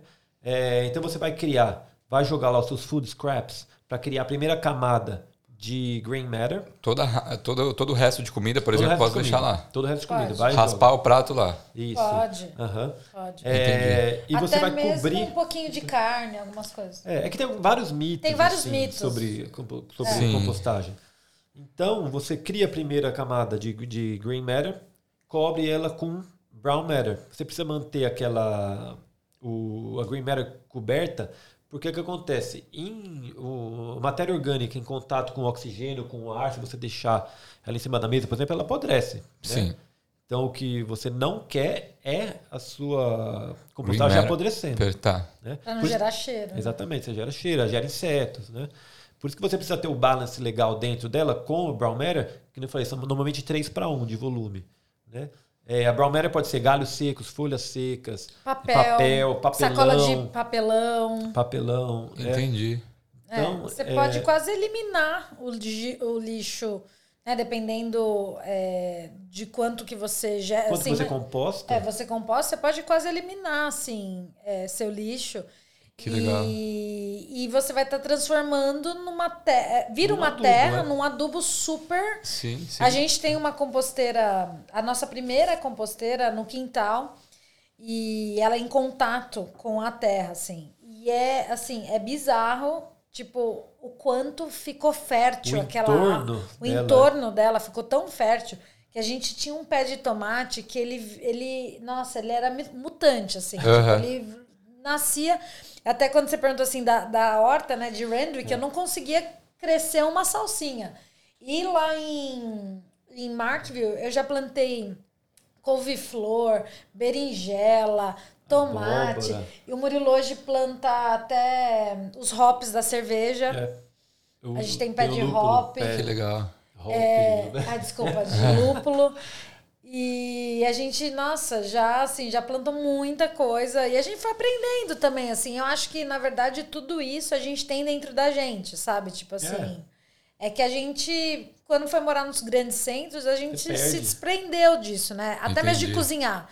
Eu, eu, como professora de cozinha também, eu falo que todo mundo, muita gente vai falar assim, ai, não sei cozinhar. Eu falo assim, não, todo mundo sabe. Ou se Uhum. não sabe, pode aprender. Não é que assim, ah, não, não tem como aprender. Todo mundo pode aprender. É, porque é muito da nossa intuição e, e muito da nossa. Na verdade, a gente nasceu para isso. Às vezes né? a pessoa não quer aprender também. É, né? também tem isso. Aí claro. arruma uma desculpinha. Ah, não, muito. não, quem quer né, dá um jeito sempre. É, eu acho que é importante, sabe? Assim, Sim. algumas coisas. Não, assim, hoje eu sei que as- a, a gente tem uma, uma vida muito acelerada, muito Corrida, busy. sim. Nós também. E, mas eu falo que às vezes algumas coisas a gente é legal. Algumas pequenas mudanças assim, É, né, no nosso dia a dia. Eu já fui muito muito bitolada, assim, com sustentabilidade, sabe? Assim, eu no começo, eu ia no supermercado, eu ficava meio, tipo, incomodada, assim, sabe? Porque era tudo, né, tipo... Um monte de embalagem. de embalagem. E aí você vai aprendendo, daí você vai vendo que, assim, às vezes não dá pra fazer tudo, não é todo mundo que tem como fazer tudo. Teve fases que a gente estava melhor, mas eu acho que o, o importante é estar consciente o, e o importante é a gente sempre melhorar Sim. né? Assim, sabe? Eu acho que esse Total. que é o importante. Hoje tem coisas que a gente, por exemplo, nossa horta agora não tá tão ativa mais, porque a horta é uma coisa que dá trabalho e você tem que estar Tem que constantemente, manter, né, um cuidado constante. porque as coisas elas você coisa que é planta, sazonal, você pega o período de nasce, plantar, ela não nasce, morre, né? tipo Sim. assim, você tem que estar ali. Hoje a nossa horta não tá, então a gente, eu tenho mais ervas. Mas tudo bem, entendeu? Então assim, a gente é, acho que são níveis. São assim, fases, são fases. fases. E, e tem que ser leve esse processo também, né? Eu acho É, que A pandemia veio e, e deu essa, essa oportunidade para muita gente botar a mão na massa de novo, né? Total. Tá. É, a gente, massa, nossa, na- quando começou a pandemia, a nossa horta tava assim, bombando. Assim. Foi, Sim. foi É quando que- a gente, foi quando a gente até, tipo assim. Porque é até engraçado. A gente procurava muito material na internet de horta, de compostagem, de sustentabilidade. Tudo era muito complicado. Você bota um Sério? vídeo É. no YouTube e você fala assim, nossa, não vou fazer isso não. Tipo assim. E aí a gente fala assim, meu, esquece todos os vídeos e vamos fazer Vamos o- meter as o, que a gente, o que a gente acha que é certo. É, Aham. A descrição de compostagem que, assim, que a gente falou aqui, super básica. Coloca comida, é, brown matter, vai colocar papel em cima, folha seca. Basicamente isso. Sim, sim. Tem um lado científico em cima disso, mas é muito simples. Então as pessoas tendem a complicar. É, tendem a complicar as coisas. Mas, como eu falei, na pandemia, você ia na Bunnies procurar coisa para jardinagem, não tinha. Certo. Porque as pessoas estavam Todo todo mundo focado, fazendo- né? Com tempo pra. casa, né? É, é, todo mundo em casa. Que legal. O que, que vocês já plantaram nesse quintal aí? Ah, acho que a gente já plantou berinjela, Couve-flor. é, couve-flor, brócolis, Brócoli. tomate, abobrinha, é, Lúpulo. lúpulo, Snow peas. snow peas que é... Cebola? Não, cebola, Cebola não. não. Cebolinha. Snow Cebola que é shallot. é, snow peas é ervilha torta. Aham. Ah, eu tenho salsinha, já tive coentro, tenho Sage. sage, que é... Como que é sage? é sage? Eu também não sei. É, esqueci. Sálvia. Sálvia, é, manjericão, tomate cereja, Nossa. morango. Pensa que a gente tem Mas vários- não tudo ao mesmo tempo. É Tinha porque umas... as coisas vão, as- elas vão trocando, né? Então, Tá. assim, são estações. Tem Algumas, as seasons, as é. plantas, elas são divididas entre peri, perennial e não perennial. Então, assim, não, é perennial e eu não lembro a outra. Enfim. Duas categorias É, diferentes. porque Aham. tem coisas que, tipo assim, os pé, o pé vai se renovando, né? Então, assim, ela vai sempre da- vai dando. Então, mesmo que não esteja na estação, ela vai morrer, mas ela vai, vai nascer de Sim, novo. é e, tem, cíclico. E tem plantas que não, que ela vai, tipo assim, vai dar aquilo e ela vai morrer. Aí É, tem que plantar de novo. É, tem que plantar de novo. Entendi. Mas foi muito legal, assim, porque a gente ia, tipo, com a, com a, a alface. Nossa, a gente já Alface. col- colheu uns pés de alface, assim, gigante. Se estiver, se estiver plantando ah, é, avocado, dá pra ficar rico aqui. É, né, limão, né? E esse tipo de coisa aqui é muito caro, né? Esses alimentos. Sim. É, E lá no Brasil é, é o oposto, né? É. é porque se a gente for pensar, a Austrália tem duas coisas, assim. Uma que é, a gente está num país que, assim, a maior parte é um é deserta, né? Então, assim, é, Produz muito não- na se, costa. se né? produz muito na ao redor. Mas não no, no, no centro, né? É, eu fiz um eu fiz um curso no TAFE que foi muito legal, um curso de Urban Food Growing. Que foi um legal. curso de graça para quem era residente e foi muito legal. Eu fiquei fazendo seis meses esse curso para aprender assim coisas de tipo assim urban food growing é, é, é, crescer comida num ambiente urbano perfeito e aí eu aprendi que o que acontece assim a, a Austrália é uma terra muito antiga aqui é um dos, assim é, um, é uma é uma terra que, tão antiga que ela já passou por muitos processos Isso. então ela não é uma terra tão fértil como Entendi. o Brasil que é um território tropical que assim o que você planta dá né sim então, assim, é diferente. E aí, aqui na Austrália, por isso que, assim, ah, quando. muitas pessoas. Eu fico até um pouco chateada quando as pessoas falam assim: ah, mas gastronomia australiana. Não existe gastronomia australiana. Realmente, ainda está se formando essa nova gastronomia australiana, mas existe uma gastronomia aborígene muito antiga, que é uma das comidas mais antigas do mundo. E quando você analisa esses ingredientes nativos australianos, eles são ingredientes muito é, é, assim, são frutas que você percebe que é um, é, um ambiente mais árido. É um, assim. É um ambiente, é fruto de um ambiente mais árido, né? Não é, não é aquelas frutas maravilhosas, lindas do Brasil. É, de vai, cor. É, vai ter uma skin uhum. mais grossa, é, não vai muitas, ser juicy. É, vão Entendi. ser muitas sementes. Seco, assim. Uhum. Muitas folhas é, que a gente usa da, da, desses temperos nativos daqui. Entendi, entendi. O, eu estava vendo no, no site de vocês, vocês falam bastante sobre slow food. É, o que, que é esse conceito e como é que vocês aplicam isso na, no quintal? Sim. O slow food é uma é um movimento que ele surgiu nos anos 70, 80, não lembro exatamente. E ele surgiu na Itália. E ele veio contra a, o movimento do fast food. Né? Então, assim, por isso, nome, por é. isso que é o nome. O oposto, né? Slow food. É. É. Então, assim, quando começou esse movimento, né, muito é, americanizado, né, de tipo, imagina, é, de, de, das coisas muito, né, muito work, você não tem muito tempo para sentar. Tempo, você está engolindo alimento ali. Isso. E volta para o trabalho, sei lá. Exato. Imagina assim, isso American Way of Life, e aí a Itália que tem um, um movimento... Gastronomia é, é um absurda, oposto, né? né? Então, assim, o slow food, ele veio esse movimento para... É, de contra ao, ao fast food. E aí, o slow food hoje, ele, é, ele tá no mundo inteiro. É, aqui na Austrália, eu já fui até da, do comitê aqui de Sydney, mas acabou morrendo um pouco. Na Austrália não é tão forte esse movimento. Entendi. Ah, no Brasil ele é mais forte, ele é bem forte. Na Itália é super forte, na Europa principalmente. É, e ele vem assim, na verdade, ele vem um movimento para reeducar as pessoas é, com o alimento que elas consomem. Então, Entendi. uma das pregações do Slow Food é que todo, todo mundo tem deve ter acesso a um alimento clean, good and fair. Né? Então, assim, ele tem que ser um alimento de verdade, né? Ele tem que ser bom, ele tem que ser fair, ele tem que ser plantado justamente, né? Ele tem que ser produzido, tem que ser, as pessoas têm que ser remuneradas para isso. Entendi. E ele tem que ser clean o máximo. Tipo, saudável, é, orgânico. Orgânico. Tentar uhum. ser orgânico. Lógico que a gente sabe que na nossa realidade é difícil é para alimentar um planeta é. inteiro com alimento 100% orgânico. É impossível. Mas é, o máximo que a gente puder, assim, é, que a gente puder, né, sempre consumir o mais. Mais, eu, mais, mais natural consciente, possível. mais ah, consciente. É. Entendi. É. E aí, é, o Slow Food, uma das palestras que estava tendo naquela, naquele congresso do Brasil era com um dos fundadores do Slow Food.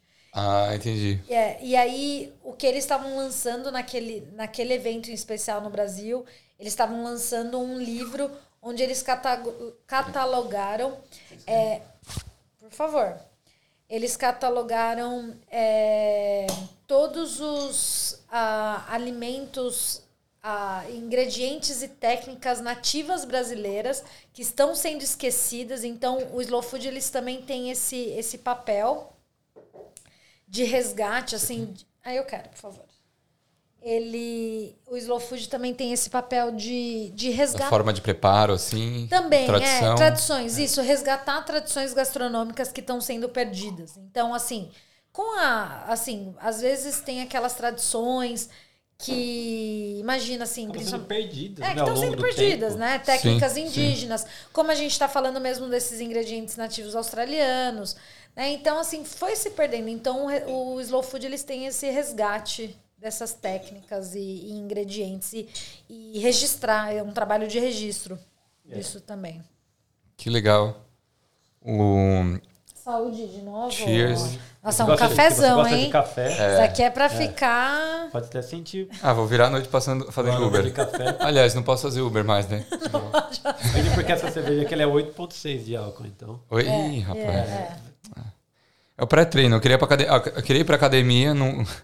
Queria dirigir. Não, mas sexta-feira. É, sexta, foda-se, né? Sexta-feira. Vou não, pra balada, vou pro Scruffy's é. Murphys. Isso, vamos pro Scruffy Murphys tomar uma. A gente até falou assim, nossa, vamos tomar um drink, né? É mas vamos no Scruffy Murphys. Ah, então, aqui do lado, é o, é o quarteirão de baixo. É, sim, é super perto. Nossa, atrás, nove anos. Ah, é pra relembrar. É, um remember. O, cara, esse, esse projeto ele é muito interessante, né? E, e a gente não pensa muito nisso. Não. Essa, essa noção veio depois mesmo desse evento que você foi ou antes você já pensava nisso? É, porque eu, eu fico pensando direto, né? se uma casa de três pessoas já produz essa quantidade de lixo, imagine esse prédio aqui que tem 35 andares. Eu não, não faço ideia, deve ter uns 20 apartamentos por andar. Sim. Nossa. Quanto que a gente não produz? E um Sim. prédio só. Sim. Sim. É, tem muita. É, acho que tem muita. É, assim, a base seria de, de tudo seria a educação, a informação, né? Sim. É, informação. Então, é. é, até, que nem a Cris comentou, antes você ficava até overwhelmed, você ia nos, nos lugares, nossa, como é que pode estar jogando tudo isso fora? É, mas com o tempo, a gente acabou. É, não, não é se conformando, mas assim. Aceitando. É, a gente até tem uma, uma frase que a gente é. gosta de usar muito que é, é tem global, act local. Então, assim, você existem os problemas no mundo inteiro, mas você não vai conseguir solucionar. Sim. Né? É, você não vai conseguir Faz o que você o pode ali, né? Você vai Exato, louco, você é, vai fazer é. a sua compostagem, você vai a sua parte, trazer o sim, seu, é a sim. sua e talvez a do seu vizinho, digamos que mora com você. É, então, você pensando ali no seu no seu meio local, consumir local também, você vai em vez de você ir no mercado lá, não sei aonde, vai, você pode ir na, na quitanda da esquina ali, do senhorzinho né? asiático, senhorzinho, sabe? Uh -huh. tipo, a gente tem um senhorzinho libanês lá que, tipo, a gente vai na vendinha dele. Ele faz, sabe? ele faz o supply de, de veggies pra gente. Então, o máximo possível é, é a gente tentar consumir local, porque você, como eu falei, você tentar solucionar o problema e começar a pensar no problema, o tamanho que é nos problemas, né? É, você vai ficar, você fica louco. É. Sim. Vai ficar louco. E voltando para sua pergunta, você perguntou se eu, antes desse evento, se eu já pensava nisso, né? A facu assim, eu fiz faculdade no Brasil. E eu acho que a faculdade de gastronomia no Brasil é muito legal, assim. Eu fui, eu fui muito ativa na faculdade. Ainda naquela época não se falava se falava tanto em sustentabilidade dentro de, de hospitality, né? Mas é, o slow food eu já tinha ouvido falar de slow food, já era uma coisa que eu já, já tinha ouvido falar. Mas eu acho que essa, essa, essa coisa, assim, essa. Não digo, não digo uma revolta, mas essa.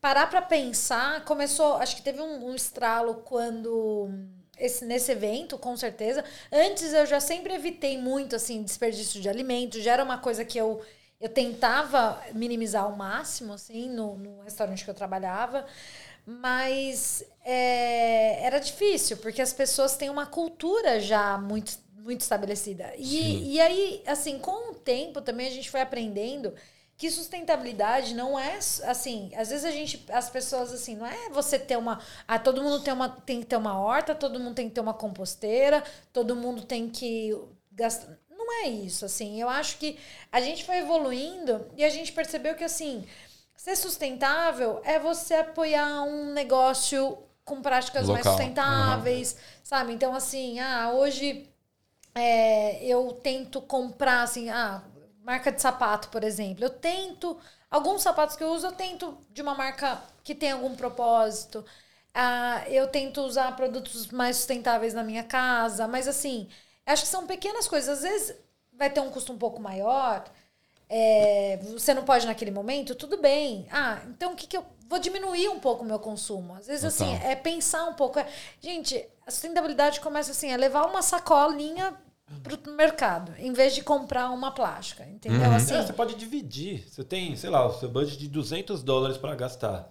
Tá, tudo bem, você vai lá e gasta. Em vez de gastar os 200 na grande rede, é, uma é. coisa de marca, você vai lá e gasta 150. Não vai fazer muita diferença. Os outros 50 você divide lá no seu bar, você compra, tenta usar de uma forma mais eh, sustentável, entendeu? Entendi. Porque, mas você fazer esse giro 180 de zero, né? Pra. É muito, é uma tudo, mudança, é, né? É drástica, é. E, Total. e- e é- principalmente na sociedade que a gente que a gente vive, né? É difícil, você não vai conseguir ser 100%. Né? Eu adoraria comprar só roupas de marcas sustentáveis, por exemplo. Mas, poxa, tá um frio do caramba em Sydney. Eu não vou passar frio até ter dinheiro para comprar uma, um casaco. Tudo bem, entendeu? Mas eu acho que é só é a consciência. Ciência, aham. Eu acho que é consciência, Total, total. sabe? Assim, de tipo.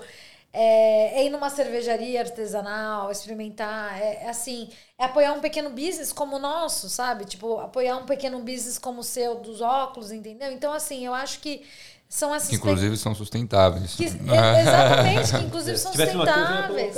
É, entendeu? Tipo assim, eu acho que é isso, é, é conhecer a história. Tem é, business por aí que tem putz, histórias maravilhosas. bacanas, né? E porque a gente tá tão na correria sempre, a gente vai muito no automático. É, então, às vezes, assim, é, é um slowdown mesmo, é parar, pensar, analisar, ter senso crítico com as coisas. Acho que isso que é Total. Muito legal. O, e hoje, é, como é que tá o quintal? Porque eu lembro é, que eu vi você divulgando no Facebook é, alguma, como é que fala? Um set menu de caçava, de Sim, mandioca. seu mandioca, é. É, que era um- uma degustação, né? Eu acho que até é um evento que vocês fazem é, com certa periodicidade na, na casa de vocês. Sim. Que a galera vai, experimenta vários pratos que você fez é, à base de mandioca e Uhum. também tem um tasting. E vocês ainda estão estão rolando esses eventos? Tem o workshop da cerveja agora. Que, que- quais são os eventos que vocês estão fazendo? Os produtos também, porque eu não sabia que, que tinha. Que, que que vocês, como é que vocês estão atuando hoje? É, bom, É, daquele, daquela pausa ali de 2019, né? Sim. Aí Teve o TEDx no começo do ano, aí o quintal virou a chave mesmo durante a pandemia, quando eu falei, comecei a tirar os dias de férias, depois eu comecei a tirar mais um. Eu fiquei tra- trabalhando de terça a quinta, sexta, sábado e domingo era quintal. é, e essa época a gente tava bombando nos buffets Começou- na nossa é. casa. Que era quando a gente recebia as pessoas em casa É. e fazia o evento para as pessoas no estilo buffet. Talvez deve ter sido essa época que eu vi o seu povo. É, sim, sim, sim. E aí acabou que, é, bom, veio o lockdown ano passado, a gente focou nas, no delivery e tal, e aí a gente vai mudando, assim, eu acho que a gente, primeiro que é um business que já não é convencional, né? Então, assim, a gente não é um restaurante brasileiro que as pessoas vão lá e, e entram e comem. É algo que vocês já pensaram? Até hoje tem gente que Tem liga gente que e pergunta- fala, vocês estão abertos, Não, né? assim, não. Eu sempre Dá pra- falo, eu nunca abriria um restaurante. Sério? E eu posso explicar depois por quê. Tá, depois a gente mas, fala assim, sobre isso. É, eu. Então, assim, como a gente não é um business convencional e a gente foi um business não convencional, no meio de, uma, de um Covid, né? A gente tem, assim, quatro anos e dois anos com Covid, a gente teve que se adaptar muito, né? Assim, a cada. Então, teve lockdown, então se adapta. Então, assim, a gente hoje chegou num modelo de negócios que, que tem sido interessante pra gente. Ah, É, A gente hoje. não faz mais os buffets, né, É. hoje, É, mais do jantar, que a sim. gente até fazia antes da pandemia, é, continua. É, eles vão voltar. Eles Aham. estão eles estão adormecidos, mas eles vão voltar. Tá bom. Esse menu degustação. Então, assim, hoje a gente tem um serviço de personal chef, né? Que é o que sustenta o quintal, para dar espaço para esses eventos criativos e aulas e jantares, experiências gastronômicas que a gente realiza. Então, assim, é, o Mandioca, ele é um set menu onde a gente. Os grupos podem buscar, ou também a gente abre datas pelo, por uma vez por mês para é, 10 pessoas.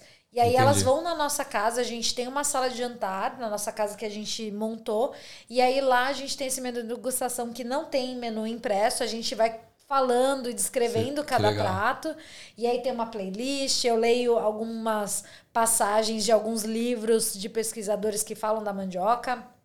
A mandioca minha queridinha. Aham. É, eu falo que a mandioca é uma raiz nativa brasileira. Muita gente acha que é asiática, porque é muito presente na Ásia. Aham. Mas na verdade é nativa brasileira, só que a gente nunca soube se apropriar e falar assim: a, a caçava, a mandioca é nossa e o mundo tem que conhecer esse produto. E a gente não soube, o Brasil não soube fazer isso, infelizmente, naquela época.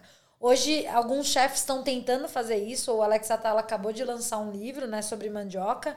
E eu lancei o Mandioca Dining Experience. Não, não me pergunte por que, que eu fiz esse jantar. Ele simplesmente surgiu na minha cabeça, assim, eu falei assim, eu preciso falar sobre a mandioca. A mandioca é muito versátil, é, é demais, tem é, é tão presente na nossa vida do Brasil, na vida do brasileiro que a gente nem percebe. Percebe. É através de farinhas, da tapioca. Isso daqui é mandioca. Dadinho de tapioca é mandioca. Engraçado Porque é que o- você ouve o australiano, o asiático, eles falam tapioca. Ele fala tapioca. E tapioca, Tapioca é, é um nome É, indígena. nome Sim. Tupi-Guarani. Então, assim, é, a gente precisa, né? Se, o brasileiro, eu acho que tem que se orgulhar mais da cultura que ele tem. Uhum. E, e aí, voltando pro, pro que, que a gente tá fazendo agora, então, assim, a gente tá com os personal chefs e tamo, vamos a, o Move vai fazer um workshop de cerveja esse domingo. É o primeiro que você vai fazer? É o terceiro. É o terceiro já, que É. ele Ah, já que faz. legal, hein? É, Ensino Então, é, ensina- pessoal como produzir a primeira cerveja em em casa. casa. Tá. É, assim, o método, como você upgrade o seu kit para ter uma cerveja legal, é, com, usando equipamentos básicos. Porque assim, é um mundo meio. Assim, é, não tem fim.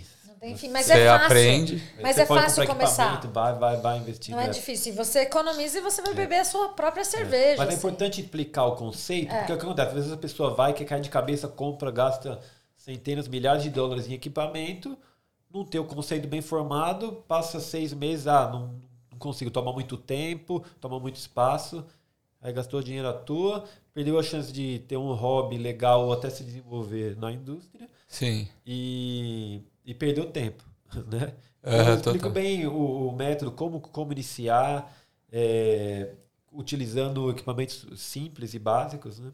Sim, Então, como eu falei, é o terceiro, É o terceiro já. aham, é a terceira. esse domingo, né? E aí a gente vai voltar com os jantares, com esses menus degustações que a gente Pô, tem. quero participar, hein? Com certeza, você vai ser nosso. Assim que a gente abrir uma data, você vai ser convidado especialíssimo. Eu vou e vou chamar meus amigos. Por favor, é. Não, é bem especial, o mandioca é bem especial. E a gente vai lançar agora o Herança Africana, o Brazilian, o African Heritage in Brazil, que é outra gastronomia que a gente não fala muito, né? Essa herança que os africanos trouxeram né, é, para o Brasil.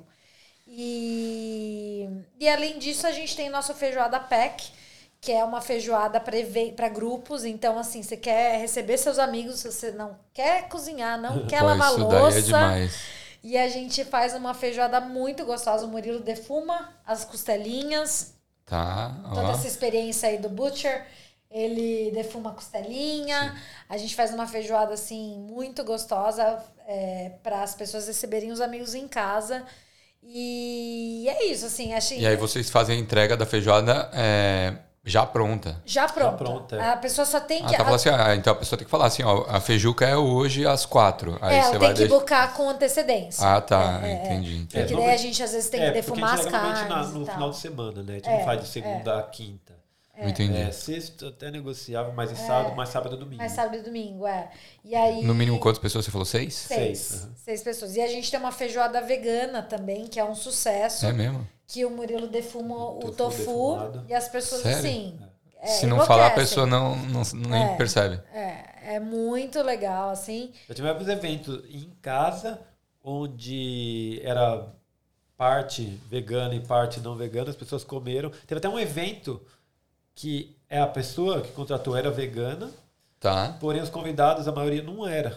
Mas todo o menu foi vegano, da fe- feijoada vegana. E, assim, as pessoas Pessoal adorou. ficou, é, adorou. É. E, enfim, assim, a gente é um. Eu acho que quando as pessoas perguntam o que, que é o quintal, o que, que o quintal faz, eu falo assim, segue a gente na social media pra saber, porque eu acho que a gente é meio, Muita cam- coisa. É, meio camilha, meio camaleão, Camaleão, assim, sabe? A gente vai se adaptando. E por que, que eu não abriria um restaurante?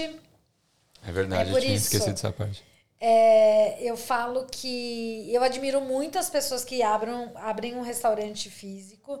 Eu acho que é muito trabalho, você tem que ter muito comprometimento. E eu acho que tem uma certa ilusão que muita gente abre, ah, eu vou abrir um restaurante e vou ficar muito rico. Vou viver disso, né? Vou viver disso. Vai trampar mais ainda. Nossa, isso é um, é um trabalho do caramba, assim. Aham. Eu, na verdade, desde que eu me formei em gastronomia, nunca considerei abrir um restaurante. É, E, olha que você sempre viveu no ambiente eu de. sempre vivi no restaurante. De restaurante, No ambiente né? de restaurante, eu não abriria um restaurante. E, e aí, é, eu acho que, ainda mais depois daquela chefe que me falou e tudo mais, eu acho que é aí que eu perdi a vontade mesmo. Eu acredito nessa coisa, porque eu acho que o mais restaurante... caseira, assim, mais amor, É. é, mais paixão, talvez. Quando, quando as pessoas estão sentadas ali ao redor da minha mesa, eu tô olhando na- no olho delas e eu tô contando a história pra elas. Elas sabem que eu cozinhei aquilo pra elas, entendeu? Sim. E eu acho que quando a gente. Quando vira um restaurante de verdade, aquele movimento todo, o cliente vira um número. Infelizmente. Aham. Porque a roda tem que girar. E eu entendo o lado dos- das pessoas que têm restaurante também. Sim. Mas eu acho que é, você perde o amor, perde o A encanto. conexão, assim, É, também. É. E eu acho que assim, as pessoas que elas sentem, elas comem a minha comida, elas saem de lá pensando nisso. E Na é- experiência, é mais, na não é mais do que só comer um é, prato, né? Exato, Ficar exato. uns dois, três dias depois pensando. ali. Pensando, sabe? Aham. E aí, é... e aí por isso que eu não, não abriria um restaurante e a gente tem esse business que é tão diferente, mas ele assim, a gente tenta, hoje na nossa social media, a gente faz um trabalho grande de social media, ensinando cultura brasileira, a gente tem, eu acho que a cultura brasileira é muito rica pra gente desmerecer ela, então assim, eu acho que é, eu como chefe brasileira, eu acho que eu tenho uma missão de mostrar não só dos não Disseminar. disseminar para os australianos, para os brasileiros que não conhecem a sim. própria cultura. Então, é, mas enfim, por isso que eu acho que assim, quando as pessoas perguntam pra gente o que, que vocês fazem, eu falo assim, olha, o que, que é o quintal? Eu falo que é a Cris e o Mo, assim, nós somos o quintal. E o quintal vai mudando. É, Que a gente nem, nem comentou, mas a gente tem a linha de produto. Ah, É, é, os então, eu ia, eu ia perguntar produtos. disso. E Os Os produtos. produtos, então, é, tem a geleia, a, o dadinho de tapioca. de tapioca, a gente tem um antipasto de berinjela com abobrinha, que é bem, acho que, sei lá, não sei você, mas a minha mãe sempre fazia um antipasto de É, berinjela fazia. para receber É. as pessoas em casa. Então a gente Aham. meio que transformou ele num, num produtinho. A gente tem um chutney de tomate com cebola. Que O que, que é um chutney? um chutney é algo entre uma geleia e um antipasto. Tipo, ele é uma coisa agridoce. Tá. Ele não é uma geleia, mas ele também não é algo totalmente salgado. Ele tem um pouquinho de açúcar e um pouquinho de sal. Entendi. E bastante especiarias. Ok. Ele é delicioso para comer com uma com dadinho de tapioca, num sanduíche. É, É, o bem... o chutney de tomate, no caso, substitui facilmente o tomato sauce. É um ketchup. Ah, é? É, Fácil, só que o né? nosso, todos os nossos produtos, eles não têm nenhum produto artificial, eles são totalmente feitos com ingredientes de verdade. Olha que incrível. É, e a gente tem, ele, eles usam é um processo de para tirar o vácuo, né? E eles duram assim dois Criar o anos. vácuo. É, cri- é, criar o vácuo. E eles duram assim dois anos. Então a gente tem a, caipirinha marmalade, a gente tem uma geleia de abacaxi com maçã, nós temos um antipasto de berinjela com zucchini e, nós te, e o chutney e dois sais. Então a gente tem um sal de rosemary, de alecrim, e Alecrim. um sal de três pimentas. Os produtos eles estão dando uma pausa no momento, a gente está para retomar nossa produção, Tá. mas tem duas lojas em Markville que vendem eles. Ah, é? enquanto. Quais, quais são as lojas? É, uma chama Village Whole Foods, na Markville Road. Quem, quem é de, no- do Inner West Vai é, talvez vai saber. E a Hop and Grain, que é onde supply todos os... Brew Store. Que... a- onde a gente compra Ah, todos os ingredientes da cerveja, também vende nossos produtos. Que Mas a gente- logo, logo a gente vai retomar e vai poder... Vai ser possível comprar diretamente com a gente de novo. A cerveja é boa, hein? Eu quero, eu quero comprar Gostou? cerveja. eu gostei da cerveja. E o que, que você achou dessa de café com cacau? Eu achei um gosto bastante forte. Ela é bem forte, é. Ela é, tipo, Ela é quase um licor. É. É bem isso mesmo. Licor. É, mas eu, eu gostei. Mas eu preferi a Pale Ale. É, essa é uma cerveja de inverno. Você tomar na frente da lareira, se você fuma, fuma um charuto, Aí, ó. entendeu? Lendo um livro, ali com aquela luz baixa, Eu tô, preci- pra cima. tô precisando. coberta. É, então. Tô precisando de um lugarzinho assim, viu? Nesse frio. É, sim. Cerveja de inverno. É, tá, tá na época certa. Mas aí você. é, Como é que você faz a cerveja? Você vai experimentando e tentando mudar? Você vai criando receitas para cerveja, tentando mudar o, o, o lúpulo? É, assim, o, a, a base da cerveja, no caso, é grãos, né? Então você vai extrair, basicamente você extrai os açúcares do, dos grãos, Tá? é, bem a grosso modo. Tá? Tá, no tá, brew é, day, é. o dia que você, você vai produzir a cerveja, você tem a sua receita é, tanto de tal grão, tanto de tal grão, tanto de tal grão. Perfeito. é, leva para fervura. Vocês, ah, na verdade, é um processo de mash, né? Vai misturar inglês e português aqui, tá? É. Bota aí ó, os termos. colocar o, a tradução. Então você mexe e boil. Então mexe é a primeira parte do processo onde você leva a temperatura, dependendo da receita, mas vai de 62 até 68 graus. É um processo que você vai. é, eu acho que em português é processo de braçagem, eu não, se eu não me engano. Mexe, mas tipo, né, tipo, amassar a parada? Não, não. Tipo, mashed potatoes? Não, Não, achei que era. não. É, Eu também não entendo Você muito. vai extrair. Então, basicamente, você, Você faz um processo que- para poder extrair os açúcares dos grãos. Perfeito. Tipo um chá. Um chá. Ah, Então você vai extrair os açúcares dos grãos nesse processo. Depois você vai levar, levar ele para fervura. tá. né? Você retira os grãos e todo aquele aquele wort que é em inglês, português eu acho que é mostro, Mostro. Aham. leva para ferver para você matar qualquer tipo de, de, de bactéria, Bactéria. que, que possa estar ali para proliferar. Então assim, basicamente você extrai os açúcares dos grãos. Você tem ali uma solução cheia de açúcar, é, um prato cheio, um copo cheio para as bactérias poderem se, se alimentar. Sim.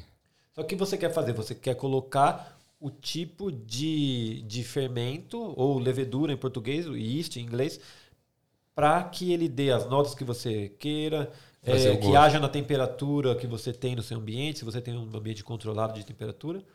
É, então, assim, você extrai os açúcares, você vai colocar num recipiente é, sem contato com o ar. Você vai adicionar a levedura, ela vai se alimentar desses açúcares, fazer a fermentação, que é um processo de fermentação, né? como qualquer outro tipo de fermentação. Queijo também, é, onde as bactérias se alimentam do açúcar Sim. ela vai fermentar, vai é, gerar carbon dioxide, é, CO2, né? Sim. É, então, esse processo de consumo de açúcar das bactérias, do, do, do, do fermento, da levedura, ela transforma o açúcar em- ela, ela gera álcool. Então, o processo de fermentação é o quê? A levedura se alimenta do açúcar, libera CO2, transforma em álcool. né? Então, a É o partir pum da, da levedura. da levedura. Aham. É. Então, é, depois do processo de fermentação, o nível de, de açúcar baixa, baixa demais, né, da, da cerveja. É, você tira ela, você tira a solução ali do recipiente onde você fez a fermentação. É, você pode engarrafar ou keg, colocar no, no, no keg. galão? Isso, no galão. Então, depende do estilo da cerveja, você vai adicionar é, hop ou lúpulo, porque o lúpulo vai trazer notas. é, depende, tem, Tem 200 várias. e poucos tipos de, de lúpulo. Entendi. Ele Lúpulo é uma planta. Por Sim. isso que eu É. falei, a gente falou que planta, né? É uma Entendi. planta, É. a flor de uma planta. Então, o lúpulo ele pode trazer notas de, de floral, cítrico, é, notas de, de passion fruit, de tipo, Vários tipos gostos. de fruta. Aham. Inclusive, algumas cervejas que você sente um gosto de manga, por exemplo, É não o necessariamente ela tem manga, mas é o tipo de Sim. lúpulo que foi utilizado que dá aquele, Olha dá aquele só. sabor. Que incrível. É, a cerveja escura, por exemplo, é, os mesmos grã- grãos que eu faço uma pale ale, eu faço ah, uma cerveja escura. Porém, os grãos que foram utilizados na cerveja mais escura, eles foram mais tempos maltados. Eles foram tostados, torrados, vamos dizer assim, Tostados. Por mais tempo, né? Por isso que é um grão mais escuro. Mas Entendi. o mesmo grão, eu posso usar oats, né? É, Aveia. Aveia. Aveia. ou em qualquer uma das duas. Eu posso usar barley, no caso a cevada, nas duas. Entendi. Né? Trigo, nas duas. Os grãos é os mesmos, mas é que o grão que vai na cerveja escura, ele fica mais tempo é, nesse processo de maltagem, então ele fica mais escuro, por isso que a cerveja é mais escura. Tipo a Guinness. A Guinness, é. A Guinness também é feita de café, né? Então, ela não tem adição de café. Não? Eu acho que ela não tem Mas adição acho de que café. ela tem um, um sabor. Mas é né? porque o, o grão, por ele ser mais maltado, ele passa mais tempo é, é, nesse processo de maltagem, ele desenvolve um sabor mais caramelo, mais toffee, mais é, toffee, mais café, mais Entendi. roasted. né? Então, assim, é quanto mais maltado, quanto mais tempo o grão fica, né? é, quanto mais escuro o grão, vamos dizer, para simplificar, quanto mais escuro o grão, mais notas de café, chocolate, toast, é, caramelo ele vai ter. Olha Quanto mais só, claro, mais, Sim. mais é clara a cerveja vai ser e menos sabor de roast, de toast ela vai ter. O workshop aqui, Não, ó. é aqui, aqui, durante gente. É, podcast. eu tentei tentar. Não, mas é, é um resumir, assunto que vai, né? é. A gente. Não tem nem como. O Mu, assim, eu falo que ele é muito talentoso é, para cerveja, porque ele é muito meticuloso, né? Então, assim, ele vai ali, assim, é um grão, é um grão. Eu sou chefe, sou louca, sou criativa, jogo ali, não, isso aqui. E vai, experimenta. E ele não, ele vai ali. E por isso que a cerveja dele, é, eu falo que tem um nível assim muito alto é, de sabor e, e é incrível assim como ele desenvolve as receitas também. A gente, no passado, a gente já fez cerveja, tem um estilo novo de cerveja que tá ficando bem popular, chama é, cerveja sour. Não sei se você já experimentou cerveja sour. Nossa, eu odiei. É, ame ou odeie. É, eu é amo. 880, né? 880. É, meio- é muito azeda. É, é. A gente fez uma sour, o Mu fez uma sour de caju do Brasil. Então, Aham. assim, as era muito incrível, assim. Ficou uma cerveja muito legal. A gente, ele já fez uma sour de maracujá, Agora uma- já pra sair. com açaí. Que doideira. Assim, ve- Batido com banana. Tipo isso. Não, assim, é, foi bem interessante, assim, como foi desenvolvendo. E eu falo que, assim, ele tem muito potencial É, para isso. inclusive no mandioca, no nosso na Dining Experience, três pratos são harmonizados com cerveja, ou pelo menos eram, né? Agora a gente tá. Vamos Tá ver se a gente vai continuar Revendo, é. Mas a cerveja sempre entrava para harmonizar. Então você recebia, inclusive no copinho americano. É, a gente faz, serve no copinho Pô, americano. preciso arrumar uns desses, velho. É, é, uns copinhos americanos. E a gente faz a nossa ca- própria carne seca. No mandioca a gente serve uma picanha seca. A gente faz sol, um é. processo de carne de sol numa picanha grass-fed, assim, fica super bacana. E a gente harmoniza com uma cerveja que eles chamam de caramelo, que é uma cerveja doce. Caramba. É, é bem legal, assim. Que é, incrível. É bem E o bacana. contraste da carne seca com o caramelo, com o doce, assim, é. Tá bem dando legal. fome, né? É, não, tá me dando fome. E, vo- e você tava, tava falando dessa dining experience, eu lembrei do- de um restaurante que eu trabalhei aqui do lado, o Tetsuyas, é, que é um restaurante com dois, duas, Duas hats. two hats, né? Né? aham, super É, conhecido. É, fine dining aqui e tal. E aí eu lembro que o meu job lá como food runner era dropar o prato, assim, para os clientes e explicar, né, para eles. Meio que para ter essa experiência, assim, Sim. né? Pra, ah, você tá comendo isso, isso, isso. Sim, Às vezes sim, a, sim, a sim, pessoa sim. pergunta, ah, como é que cozinha e tal. Mas eu acho que 5% das pessoas se interessavam para saber, sabe? Ah, o que, que é isso? A maioria das pessoas tava olhando para baixo. Eu Tá também no celular. no celular. É que também, assim, a maioria. é, eu acho que tem a ver com a clientela. Sim, Que lá é muito asiático rico. sim. sim. Então, para eles, talvez um, um fine dining que eles vão gastar, sei lá, uns mil dólares, 500 a mil dólares, Sim. não vai fazer diferença. Sim. Mas. E a galera ia lá, eu explicando, o pessoal que. Eu lembro que na época que lançou o Pokémon GO, o pessoal jogando Pokémon GO aqui. Nossa, com gente. dois celulares, tinha um aqui e outro aqui. No, no fine dining. É, no fine. E um casal, assim, não, não era um grupo de amigos, assim, não, um casal, assim. E em contrapartida tinham pessoas que iam, iam lá para comemorar aniversário, fazer É, pro- é. proposta de casamento, esse tipo Sim, de coisa. sim, sim, sim, Sempre torci para dar errado, mas nunca. não, e, mas foi, foi bem legal. Eu tive esse contato com fine dining, mas nem todo mundo tem, Aprecia, aprecia né? da forma como deveria, né?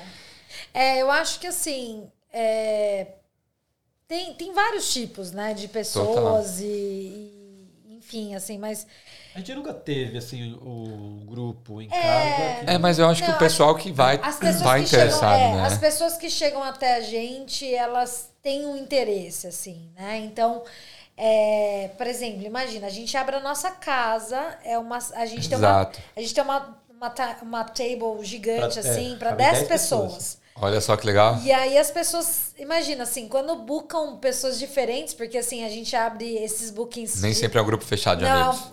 um grupo fechado. Então você vai ter uma experiência de conhecer outra. Ah, desculpa.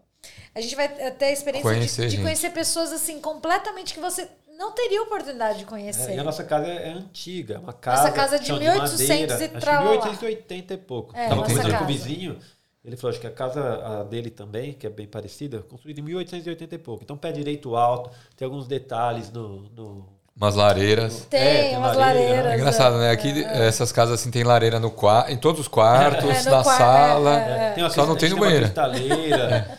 Então tem todo o environment ali criado para que as pessoas se sintam mesmo num- numa Ambiente casa, aconchegante. É, uma casa de fazenda, uma coisa meio antiga. Assim, É, e sem bem contar que assim. É, eu, assim, eu falo, não é porque é o meu business, mas assim, eu acho muito legal um chefe tá cozinhando pra você e falando ali e tá tirando explicando, todas né? as, as dúvidas e, e te explicando Total. tudo aquilo, né? Então, assim, infelizmente, lógico que vai ter. Eu acho que hoje em dia a comida é, um, é, um, é, uma, é uma coisa meio Masterchef também, né? Que o chefe e o cozinheiro ele virou uma celebridade. Sim. Então, muitas pessoas chegam nesses restaurantes fine dining pelo Instagram. Instagram. E não, e pra postar É stories. pra, fa- é pra lacrar, é, entendeu? É, pra aham. fazer um Instagram assim, eu fui naquele lugar. Sim. Entendeu? E às vezes nem tá sabendo que a história daquilo. Por mais que às vezes o chefe tenha essa boa intenção de fazer um negócio muito legal, é, nem, não necessariamente a pessoa que tá ali recebendo, muitas vezes é isso, assim, ah, eu quero no Instagram tirar. É ostentação. Resta- a comida virou ostentação. É, restaurante, programa de né? status, é né? status. Né? Então, assim, é, mas eu acho que eu acredito. Eu falo que o verdadeiro fine dining, é, eu acho que é isso. Assim, você imagina, tipo, tá ali sendo servido com propósito, uma comida com propósito, feito com história. Quando as pessoas me perguntam assim, qual que é a minha comida favorita, eu falo comida com história. Sabe, pode ser a da senhorinha lá do, sabe, uma Sim. senhorinha lá em Minas Gerais que na casa dela ela faz um biscoito de polvilho que a família dela deu a receita. Isso pra mim é fine É, dining, quando você sabe? tem o, o, o noção ali do contexto, do contexto, transforma. sabe?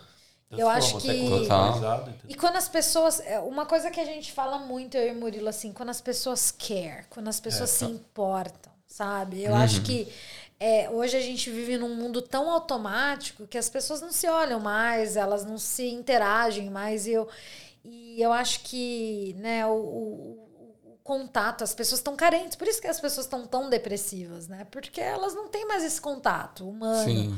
Ou é tudo aqui, ó, no celular. É.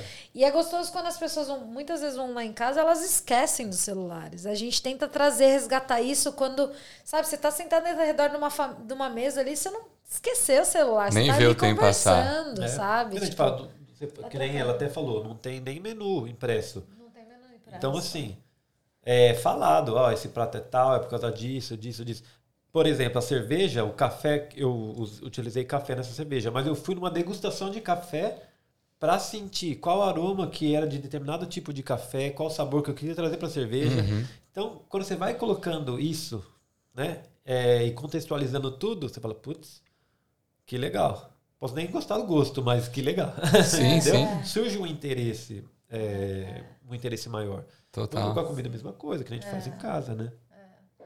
O, você comentou da, da caçava. Eu, depois do, do TEDx, eu trabalhei no Momofuku, que era um restaurante que tinha no cassino. Sim, sim. Outros Que esse daí era. Tree, tree Hats. E, e lá é cozinha aberta, né? Sim. Então, o chefe, todos os clientes vinham os chefes trabalhando.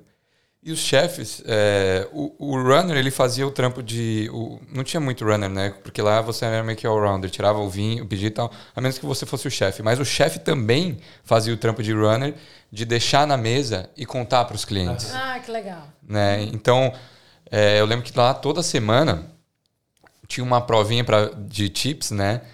Para dar gorjeta, para ver como é que qual, qual é que é a sua, o seu nível, porcentagem de gorjeta da semana, justamente para você ter esse nível de conhecimento de todos os ingredientes, métodos de produção.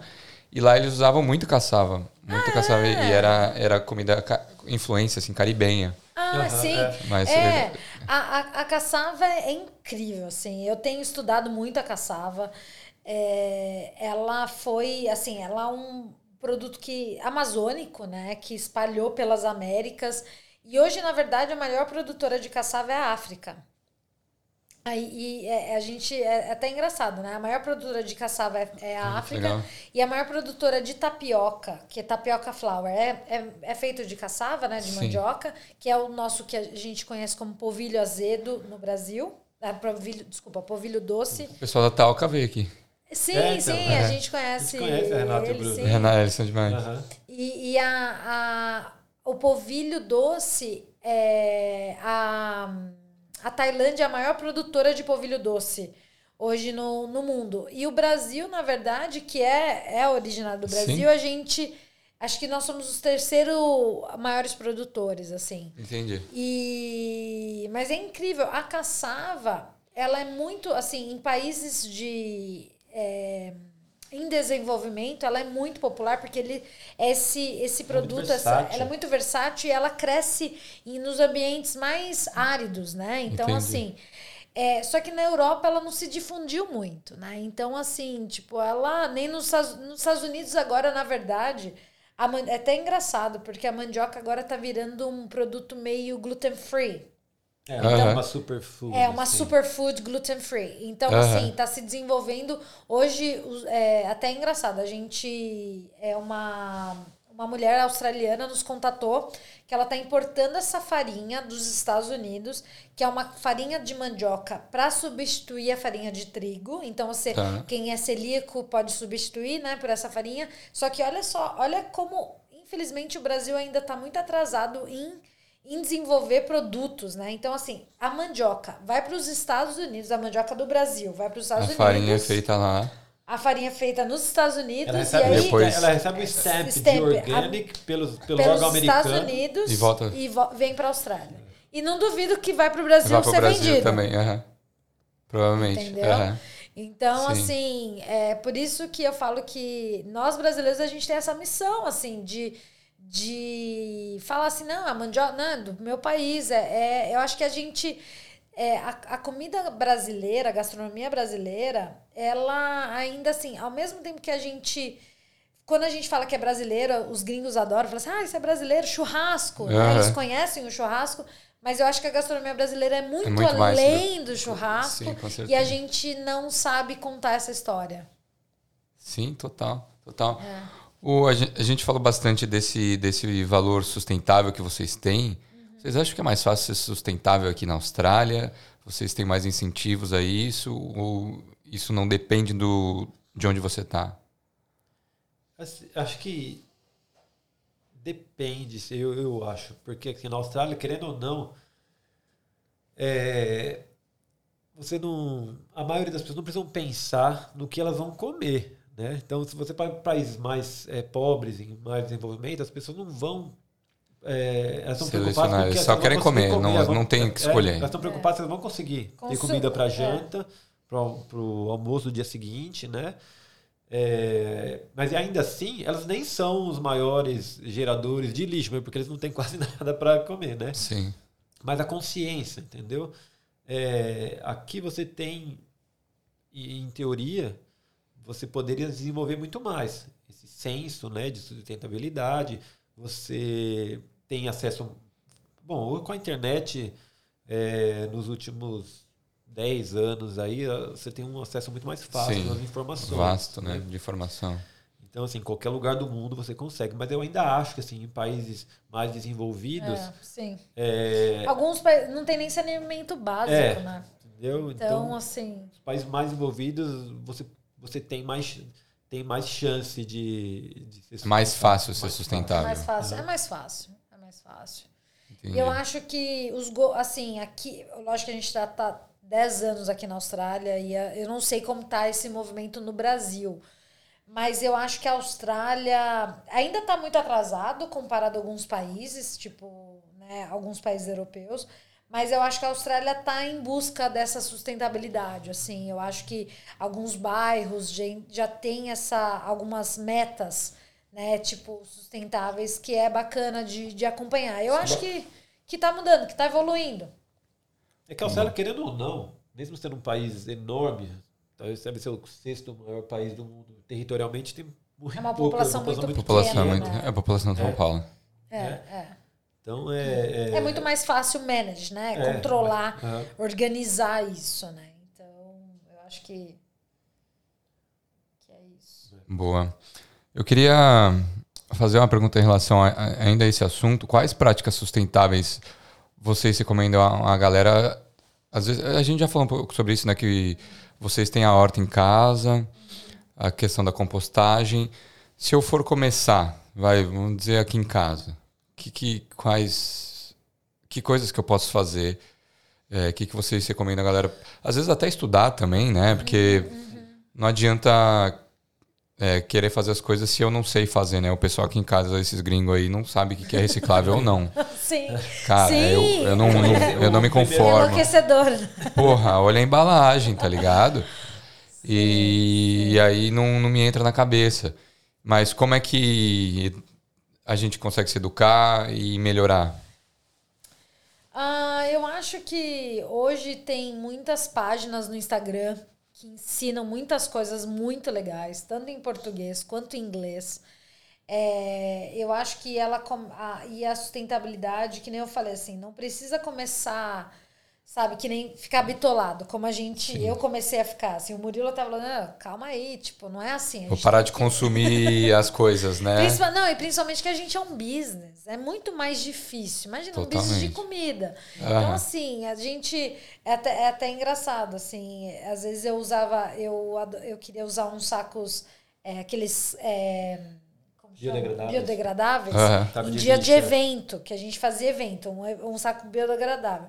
Aí ele tava tirando lixo, aquele saco Rasgava. rasgava tudo no meio Nossa. do negócio, entendeu? Então, assim, não, não era sustentável para o meu business aquilo. Sim, Aí sim. você vai ter que usar um saco de lixo. É. Nossa, É. já usou um, um Pra biodegradável? cobrir. Pra cobrir. Pra cobrir. Aí sujou o chão, aí você vai ter que limpar o chão, aí você vai ter que usar um produto pra A ca- limpar o chão. Sim, sim. Você vê como. É, eu acho que hoje em dia, assim, é, que nem eu falei, a internet tá, tem muita coisa legal. É, é, o- os councils aqui do- de Sydney tem muita coisa. Se você entrar no, mesmo? no, no no site, site dos no councils, site é, do tem exato. legal. Então, assim, é, eu acho que, assim, para começar, por exemplo, assim, não, nossa, não sei por onde começar.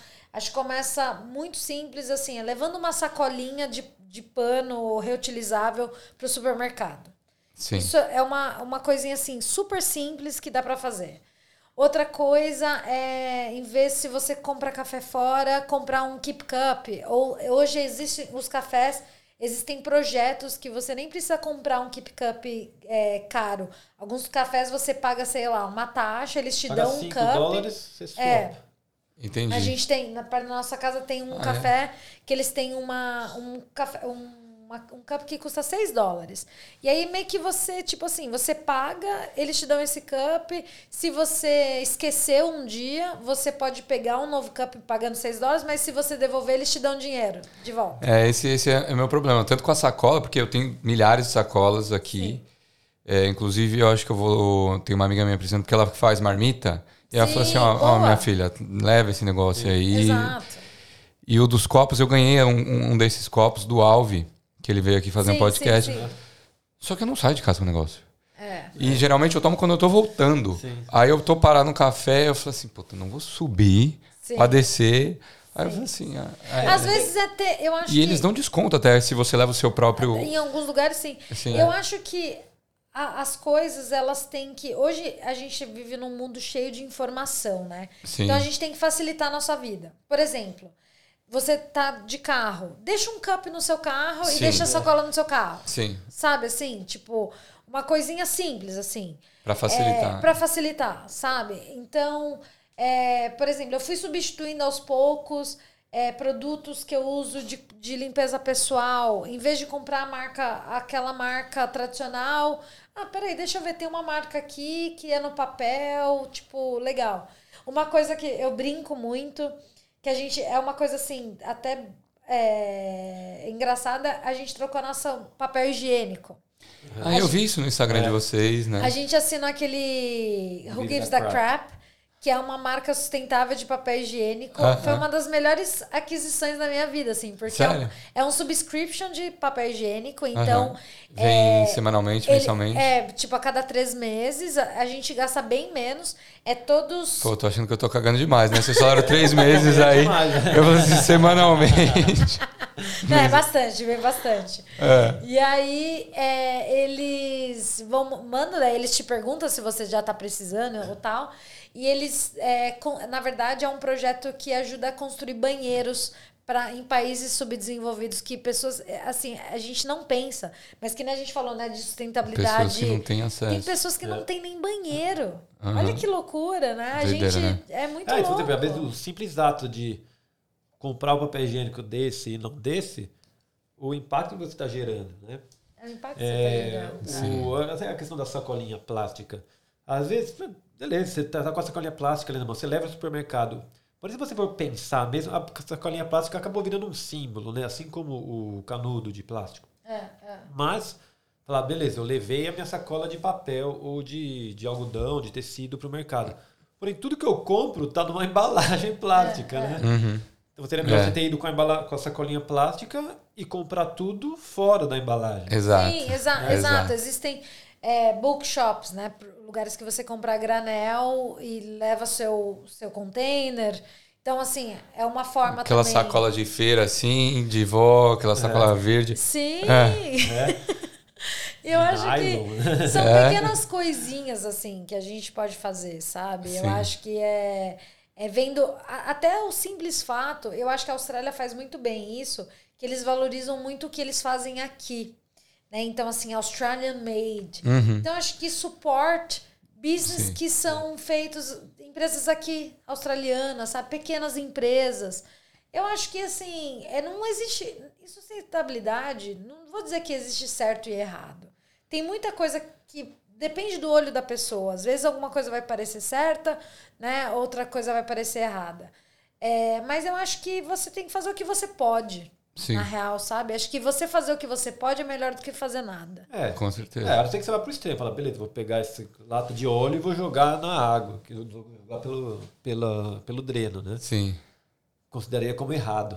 Aham. Mas é. Não, que nem acredite, é muito do. Tem, tem muitas coisas simples. E que nem nós falamos antes, às vezes a gente overcomplicate. Tava falando da, da Overcomplicate. compostagem, não, tem um vídeo, como fazer em 30 minutos. Sim. entendeu? Cara, eu me irrito tanto com esses negócios. Pode ser uma parada de dois, três. É. E aí desencoraja. Desencoraja as pessoas. É, falar, ah, Sim, muito sim. difícil, deixa eu eu vejo depois. É. E a gente, a, a gente viu, assim, até, é até engraçado, porque no começo do quintal a gente falava muito de, de sustentabilidade e a gente via que a gente estava até desviando um pouco o nosso propósito, O foco. mas o nosso foco É. que era a comida. E eu falei assim, não, mas talvez através da comida a gente pode ser sustentável, através da, até do, do- sem ficar falando, porque às vezes você fala sustentabilidade afasta as pessoas. Algumas Engraçado, pessoas vão né? falar assim, ai, tipo, ai, esses caras aí vão ficar abraçando a árvore. Sabe? Aham. Tipo assim. Andar pelado. Vão vir aqui, Ah, vão pô, querer falar pra. Não, primeiro tira a roupa, fica tudo natural É, aqui. Não, sabe? vamos comer com a mão. Não, não é assim, É, tá né? aqui o meu consumo de 5 anos, tá dentro desse copo aqui. É, é, Já é viu esse assim. tipo de coisa? A Aham. prática é diferente. sim. E eu acho que é... são pequenas coisas. Acho que a gente tem que fazer o que a gente pode. Acho que é o principal, assim. Legal, legal. Muito bacana essa dica. Gente, queria agradecer a presença de vocês. Ah, Cris, foi Mu, muito adorei a conversa, de verdade. Aprendi muito com vocês. Muito, muito legal esse projeto. Espero que continue aí por uns bons anos e que vocês eh, continuem disseminando não só os ideais, mas também a comida, né? Sim, É, sim. Comer de brasileira. A verdade. cultura é que, que é incrível. Eu queria terminar aqui. Vocês queriam falar algum, deixar um recado final, alguma coisa assim? Primeiro eu queria agradecer é, vocês, a tapioca e a cerveja. eu vou chamar mais vezes. Espero que os próximos convidados aprendam Porque não, e não precisa ser feito em casa, tá? Eu também aceito uma corona É, também, uma parada. claro, né? Tipo. Não, não sou de reclamar cerveja, comida, também não é difícil me agradar, mas, pô, tava demais. Não, mas eu acho que. é, assim, primeiro te agradecer pela oportunidade, por ter nos convidado. É sempre um, um prazer é, contar um pouquinho da nossa história. A gente fala bastante, viu, gente? Por É, isso e que você vê que a história é assim, Mas a ideia- vai lá, Histórias são assim. É, assim que é bom. Mas é, eu acho que eu quero te parabenizar também, porque eu acho Obrigado. que é, quando a gente está falando de cultura brasileira, você está fazendo isso, é, enaltecendo brasileiros que estão aqui batalhando. A gente sabe que não é fácil estar aqui, né? A gente tem que abdicar de muitas coisas da nossa vida. E eu acho que no você, querendo ou não, você está disponibilizando o seu tempo para receber pessoas e contar histórias e ouvir as pessoas. inspirar outras Isso, pessoas inspirar outras pessoas, É, né? ideia. Se no nosso tempo, há 10 anos atrás, a gente tivesse um equalizando antes de vir para a Austrália, as coisas iam ser muito mais fáceis. Sim. Mas a gente não tinha. Então, a gente não tinha nem brasileiros em Sydney quando a gente chegou. Então, assim. Ia ter, sei lá, uns 500 membros. Quando, é, quando eu entrei no Brasileiros em Sydney, tinha tipo assim, mil pessoas. É, E então, assim, parabéns, parabéns, assim, se Muito obrigado. eu acho que é muito, muito importante a gente valorizar pessoas como você que estão aqui tentando ajudar e disponibilizando tempo. Acho que hoje em dia a coisa mais preciosa que tem é o tempo. E se a gente usa esse tempo para ajudar outras pessoas, tem que ser muito bem valorizado. Muito obrigado, muito obrigado. E é engraçado essa questão do tempo, né? Porque a gente, dá, a gente não dá atenção para as outras pessoas. Muitas, muitas vezes a gente podia dar um pouquinho mais de amor, assim, carinho. Hoje é tudo no 2x, você não quer gastar tempo, não tem olho no olho. É, é aquilo que você falou, né?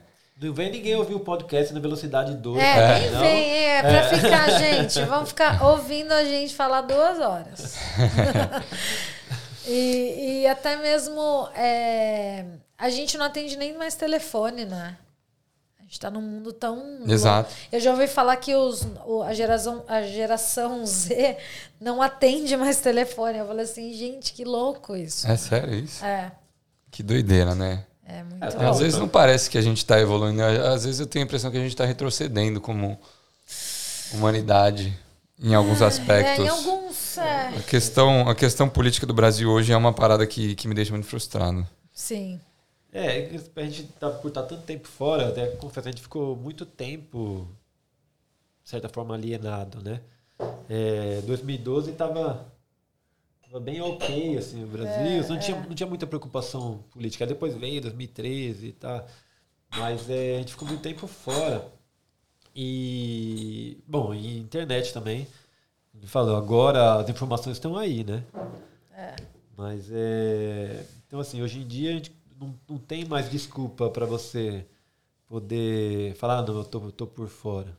Sim. Você te- tem como ser tanto falando política, sustentabilidade, qualquer tipo de assunto, você tem um pouco de A informação de tá aí. informação, né? é, você consegue. É que a internet ela também permite um monte de gente sair da casinha, né? Que viu que tem, Ah, é? tem um monte de gente, um monte de idiota que pensa que nem eu. Pô, então eu vou começar a ter voz, então eu vou ser representado. enfim. É, cabe você trabalhar nos seus filtros, né? Você precisa É, trabalhar muito bem nos seus filtros. É, porque assim, se você não filtra, se você não, não criar filtros, alguém Sim. vai criar por você. Entendeu? É, e aí você vai passar a enxergar as coisas pelo filtro de outra outras pessoa. pessoas. É. Você, você perde sua, sua autenticidade. Mas isso daí daria um outro podcast. Oh, Dá outro é. podcast. Ah, eu gostei, eu tava faz- é, maratonando, equalizando. Aham.